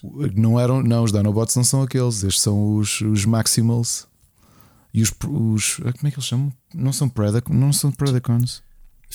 Já não é do meu tempo isso, já não sei. Mas eh, sabes porquê? Foi o meu filho mais novo que viu o, o, o T-Rex e disse: pai, pai, isto. E eu pensei: pá, a série tem um ar um bocado negro, não, não tem assim um ar muito simpático, mas eles estão-se a divertir a ver. Pronto, o mais, Pronto. No, o mais velho já tinha visto comigo. Uh, o outro é um filme que está no top do Netflix que é o Viva, que é um filme de animação com muito bom aspecto. Só que eu não cheguei a ver o filme, infelizmente. Uhum. Uh, portanto, desculpa interromper-te, Rui, antes que me esquecesse, porque eu não tenho mais sugestões este, este sim. mês. Sim, sim, semana. sim. Eu também não tenho muitas. Aliás, voltei ao MCU, por isso é que eu não tenho visto nada de séries. Pá, e, e agora vou terminar. Já estou, desde a última vez que eu parei, eu tinha parado. Eu tinha parado para ir no Iron Man 3, não tenho certeza. Oh, não, oh mentira, era, ia, tinha que começar a ver o, o Capitão América Civil War. Portanto, já vi isso tudo, já vi o Black Panther, já vi. Neste momento estou a ver o, o Ant-Man e a, e a Vespa uhum. e o Wisp. E, e, a seguir faltam ver os dois Avengers, né? o Aftermath e o outro, o, os dois, e depois o Spider-Man, que é o, já o, o, último filme né? da, da fase, ou o primeiro da nova fase, já não sei. Portanto, estou quase a acabar. E estou-me a divertir imenso porque pá, os pormenores e as ligações que agora fazemos com a série já fazem mais sentido. Uh, e então, o último que vi, que foi ontem, comecei a ver agora o, novo, o novo Ant-Man, como eu disse, mas vi ontem o, o Thor Ragnarok. Epá, é um dos melhores filmes do MCU. É, em termos de humor, em termos de cor, em termos de música, viste esse? Vi, vi, vi. vi Ragnarok. Vi que é do. Epá, é do acho que sou o melhor, é do Taiki. É, é, é pá, é o, e ele vai fazer o próximo também. O, o próximo Thor, o Wine and Gods and Wine, ou como é que é? Uh, não, uh, Love and Thunder, assim é que é. O próximo Love and Thunder, que vai ser a, a Jane Foster a, a, ser a nova Thor, né? Uh, e, e então, a Natalie Portman? Só. É Natalie Olha, Portman. Amigo, a carreira dela não foi como ela, como ela esperou, teve que voltar atrás e, e render só. É, é, é engraçado porque ela nem sequer apareceu nestes, nestes últimos dois Não, porque ela, ela não queria mais ligação à Marvel, achava que não aquilo era, não, era, não era para, para, para o patamar dela. Pronto, ela depois voltou. Vamos lá ver, ela teve no primeiro Thor, teve ali acho que no primeiro Avengers, mas depois desapareceu, como tu dizes. Não teve presente nem no Thor uh, aquele de Darkness, né? não sei que Darkness, e nem neste. Neste nem sequer se passa na Terra. Uh, o próximo, uh, mas depois o Avengers, no fim do Avengers, eu acho que ela, ela vê-se ela a pegar no, no martelo. Ou uma coisa assim que eu já não me recordo que vou recordar agora quando o vir. Pronto, mas eu sabia que havia uma dica que ela poderia ser uh, aquele arco narrativo né, da Thor uh, feminina, né? Mulher. Que, não sei se na banda desenhada na é. Na banda desenhada é, é, Jane Foster com uma diferença. Como é. ela tem cancro, uma forma de retardar ah, que ela, sim, como sim, humana, sim. morra é uh, essencialmente. Sim, já tinha é? explicado ela isso. fica em, em estase. Curiosamente, lá está. Quando tu vês os filmes pela segunda vez, vais ficar pormenores. dois pormenores. A personagem do, do ITT do, do Thor é absolutamente fenomenal aquele homem de pedra, aquele soldado bem da calminho. Lembras? Agora não me lembro o nome.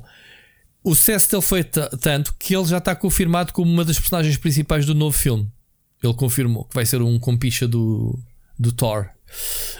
Um, outro pormenor foi neste, neste novo no, no Ant-Man uh, and Wisp, o pai dele aparece no filme.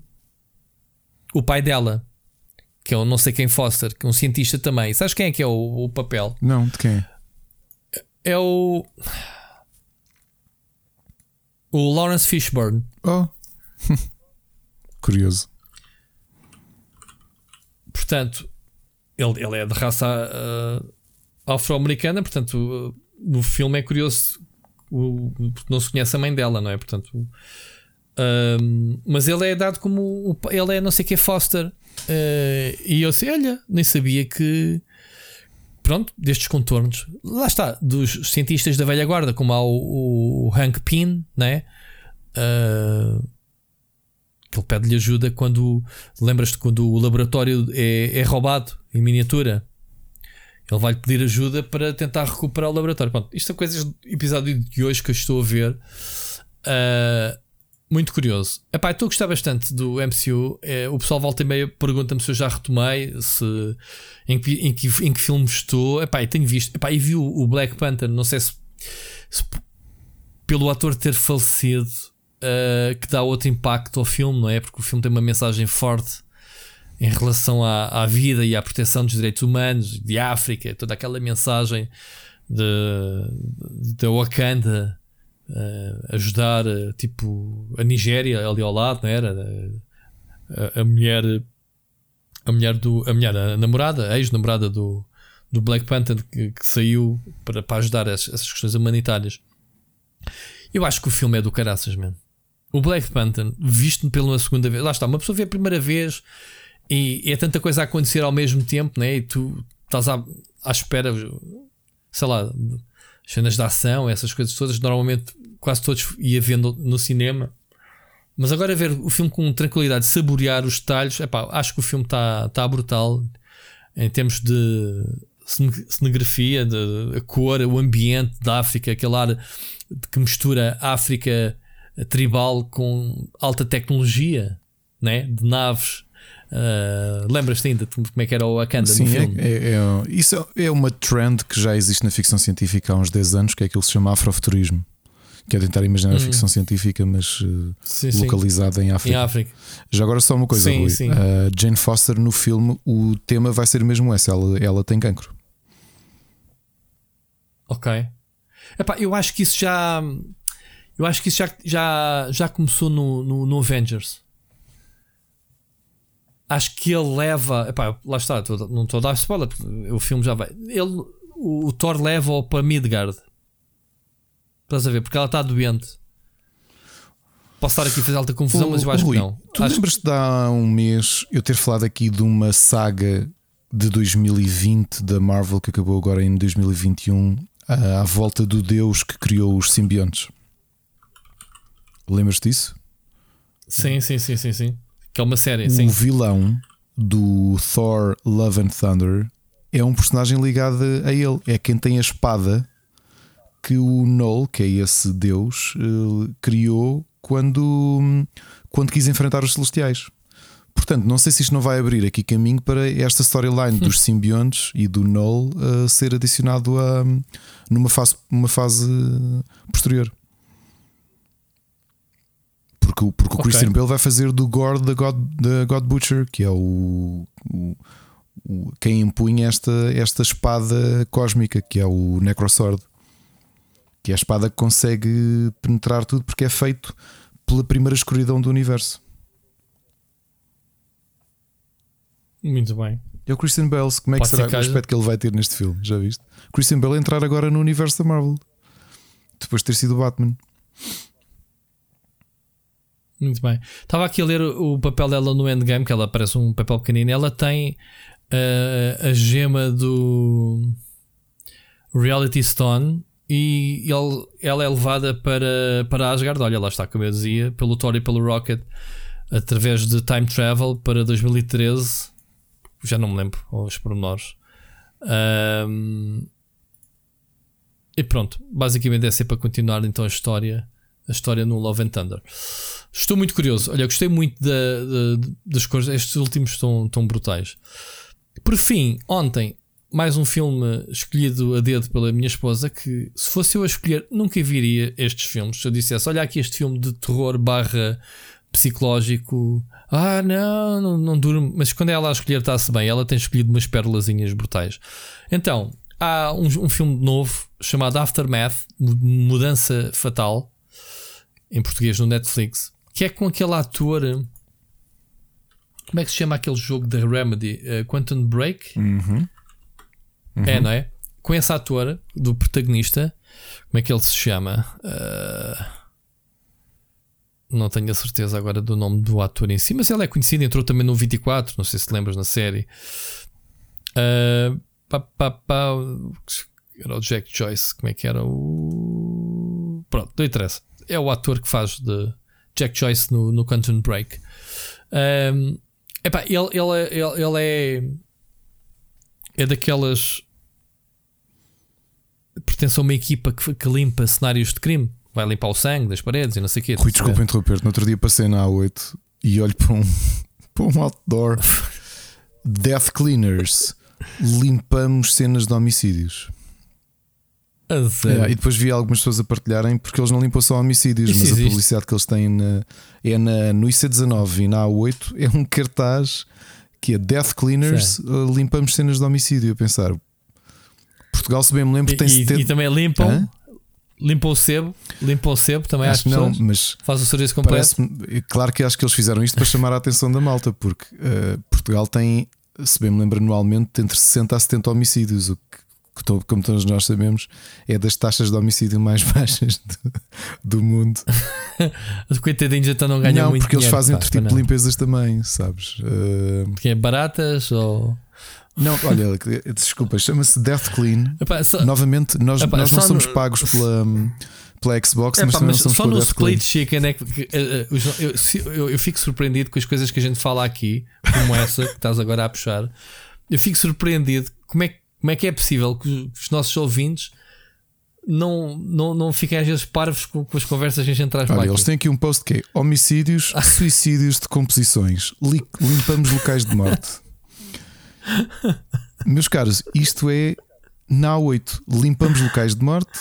Eu pensei com... que esse gajo, desculpa lá, isso é profissões, isso, isso é coisas ligadas ao, ao Departamento de Saúde, não é? Não, não são personagens vou limpar isso. Meu. Claro, vai, isto, é, isto é um trabalho difícil, não, estás a brincar. Não vai, não vai chamar, não vai chamar a, a, a Dona Benta para limpar aquilo, dá-lhe traga a esfregona.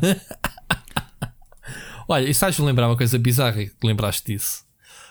Pá, agora já não acontece tanto, mas eu quando era puto, morando na linha de Sintra, em que é luz, no Cacém, uh, entre o Cacém e Massamá, as linhas, havia muitas uh, linhas de, de, de cancelas. De, as pessoas atravessavam a linha, literalmente ali.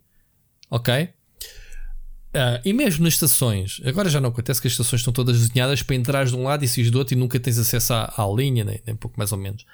Mas estou-me a lembrar, já não me lembro em, em, que parte da linha foi, se foi. Foi no Cacém, penso eu. Pá, no Cacém havia montes de acidentes, porque a linha do Cacém era muito larga tinha muitas linhas, havia muitos comboios que, que partiam do Cacém para vários locais do, do país. Um, e havia uh, a travessias a pé uhum. uh, ali. Pai, muitas vezes as pessoas levavam com os comboios em cima e não davam conta. Levavam com eles. Havia acidentes, havia mortes. Pá, e há uma vez que eu estou a atravessar a linha e estão esses dead cleaners a limpar aquilo. Ok? Estão a limpar. Literalmente, um, alguém que tinha morrido ali há pouco tempo. Pá, e os gajos na maior da descontra, mano. Devia ser tipo para o nosso dia a dia deles, não sei. Não sei. Os gajos diziam assim, um para o outro. Eu nunca me esqueço desta frase, man. Tipo, man, está ali mais um pedacinho. E o gajo ia lá com as pinças sacar aquilo da linha, meu. Fuck. Enfim, o que é que tu me foste lembrar? Já, já me perdi tudo o que é que eu estava a falar. Death. Death Clean é para pessoal. Quem passa no IC19 na A8, na A8 é, é, mesmo perto. Se vocês olharem para a vossa direita, quem vai em direção ao oeste, uh, Estou a é muito perto do IKEA. Chama-me a atenção porque eu ia passar na A8 e olho. Uh, limpa, limpamos locais de morte e depois de, aqueles, aqueles, aquelas silhuetas desenhadas no chão e depois homicídios, suicídios de composição, death clean. E eu, uou, e estou aqui a dar, estamos aqui a dar uma grande publicidade à Death Clean, que é uma empresa recente. Yeah, mas já agora deixa-me deixa falar do anúncio que eles têm no Facebook, tu me passaste aí agora. Portanto, eles destinam-se, uh, portanto, eles procuram um técnico especializado de limpeza e desinfecção. Só para bravos. Estás aqui, a, estás aqui a falar, mas eu não tinha coragem para isto.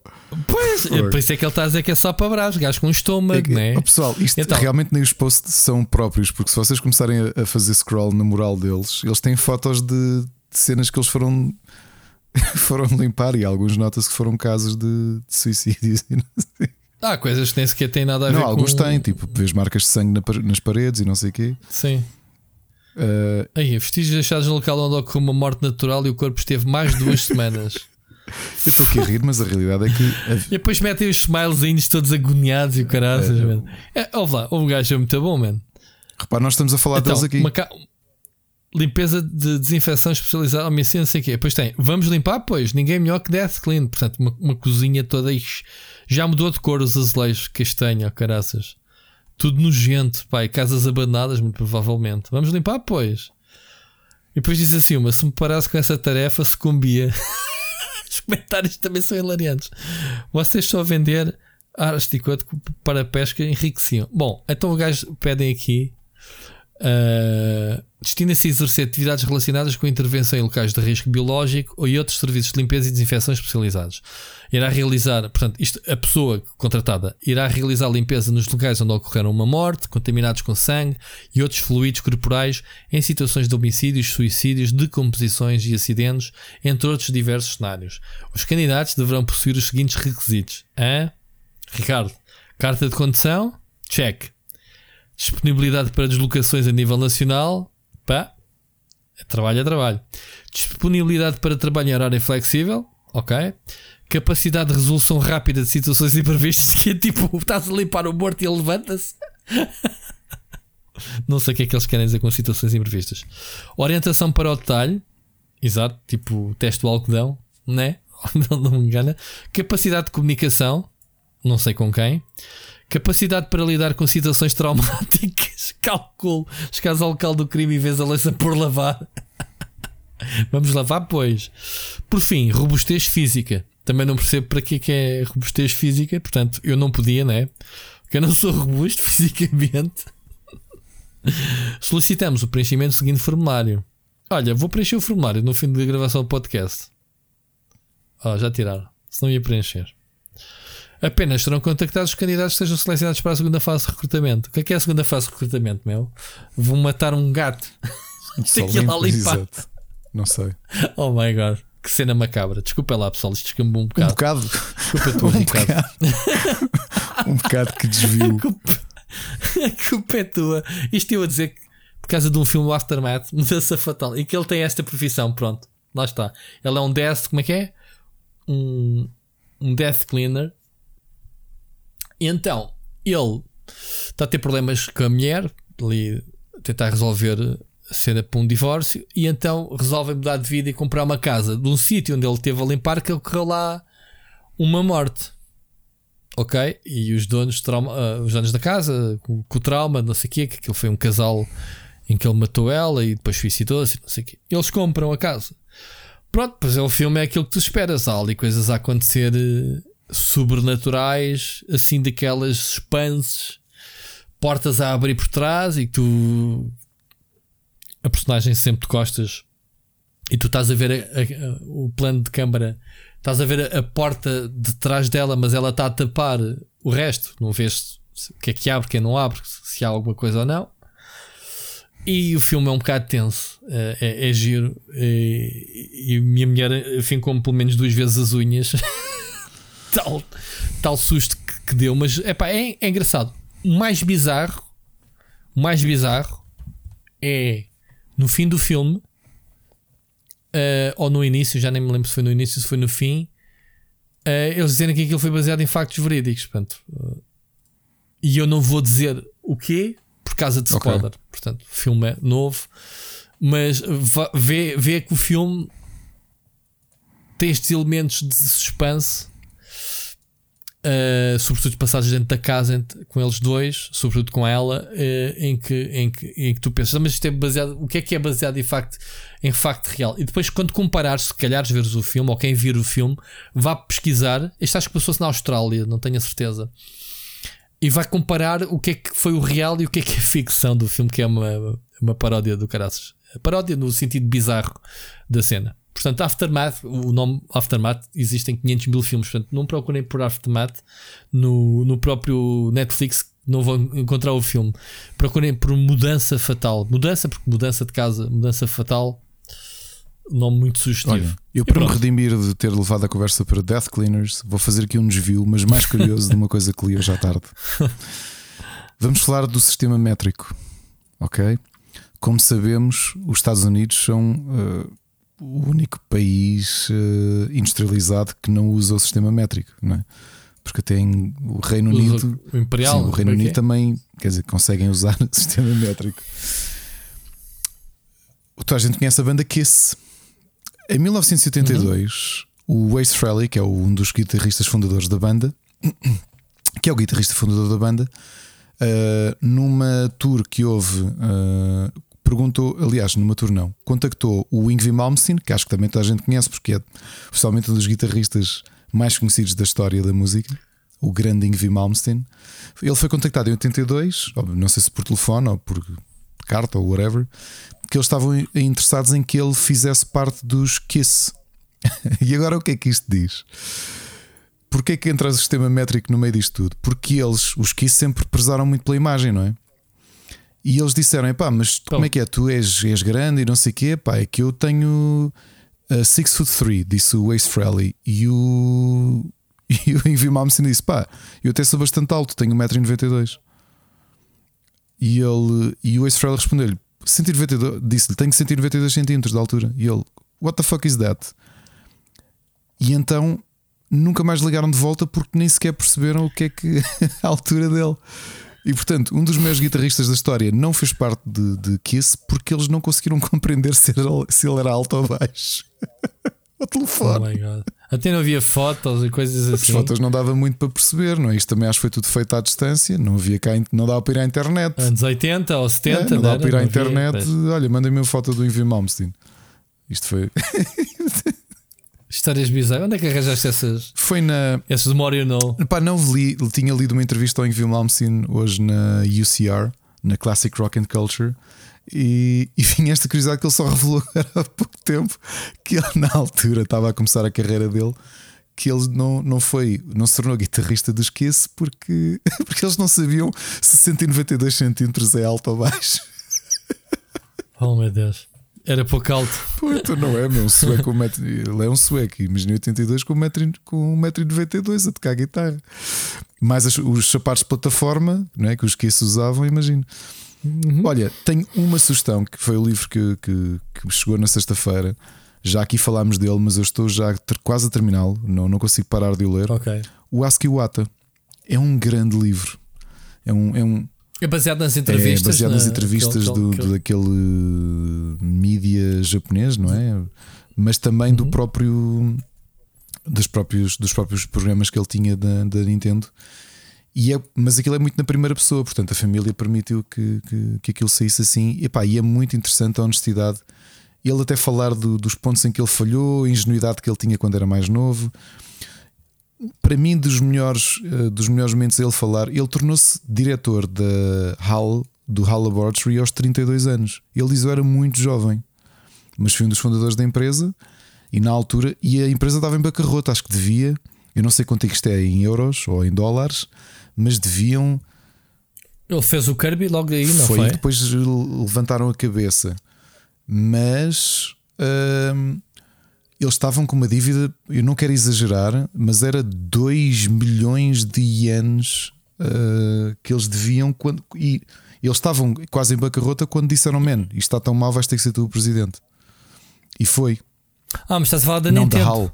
Da HAL. A HAL devia 2 milhões de ienes quando ele se tornou presidente. Ah, HAL, ok. E ele, uma coisa Ok. que ele diz é: a, a mulher dele nunca questionou, porque ele diz: Epá, com 32 anos éramos casados, eu podia ter hipotecado a nossa vida para sempre. Porque eu aceitei ser presidente de uma empresa que devia 2 milhões e 900 mil ienes. Percebes? E ele diz: Epá, e ela nunca questionou, sempre acreditou em mim. A cena do Kirby, a história é engraçada, ele revela. O Kirby não se chamava Kirby, tinha outro título, tinha outra promoção. E eles já tinham pre-orders de 250 mil cópias. E Também, isso o Kirby, o Kirby surgiu do advogado que salvou a Nintendo, não foi? Mas sim, mas aquele tinha um nome diferente. Não se chamava sequer Kirby Dream Land, até porque originalmente o jogo não era. Eles tinham pensado o jogo para, para NES. E o, acho que foi o, Yama, o, o Yamauchi é que o convenceu a eles desenvolverem o jogo originalmente para, para Game Boy. E então, essas 250 mil eh, cópias que existiam, ele diz que o departamento comercial e os próprios vendedores da HAL passaram-se com ele porque ele tomou a decisão de recuar no lançamento do jogo e reformulá-lo como Kirby Dreamland. E ele diz: pá, tínhamos 250 mil cópias para armazenistas, acabámos por vender 5, 5 milhões do jogo. Portanto, pá, tive sorte. E ele diz: ah, eu gosto imenso da honestidade dele de dizer: eu tive muita sorte em montes de coisas, pá, tive sorte. E acho engraçado a honestidade dele também falar dos pontos em que errou, coisas que ele apostou, um, uma certa arrogância que ele tinha em algumas coisas e, e, como é que ele funcionava noutras. É um bom livro sobre liderança porque tem aquela honestidade que eu acho que nunca vi assim um CEO de uma empresa tão grande ter. E olha, é um, é um grande livro sobre, sobre cultura empresarial e a diferença que tem, por exemplo, comparando com a indústria japonesa e se calhar a indústria ocidental. É um grande livro. Ok. Muito bem, muito bem. Olha, fiquei com vontade de ler se eu não fosse neste momento um preguiçoso para ler, estou, estou a ler o livro do Obama que me fartei de ler nas férias, mas já o parei outra vez. Uh, yeah. É um bom, um bom livro para ler, por acaso. Muito bem. Ricardo, olha, passámos as 3 horas, Ricardo, ou a impressão minha. Quer dizer, passámos, não, temos, temos aqui. Assim... Temos o início que não foi logo marcado, mas quase 3 horas, pronto. Não esperava um programa tão grande hoje. Uh, Ouvimos para a semana, Ricardo, estás de férias, vais continuar, vais emigrar? Não, é, é? Sabes que eu vou de férias também em setembro, não sabes? em casa. Sabes, sabes que eu vou de férias sim, em setembro sim. outra vez. Uh, e a Mónica acho que me quer raptar também para algum lado. Portanto, na altura temos que ver como é que gravamos. Fica já que o aviso entre... foi o episódio do, do, do rapaz do Chicken, sozinho. o rapaz do Chicken, podes, também é uma hipótese. Enfim, bom, Ricardo, um grande abraço, um abraço. a ti e ouvimos para a semana. Ouvimos para a semana.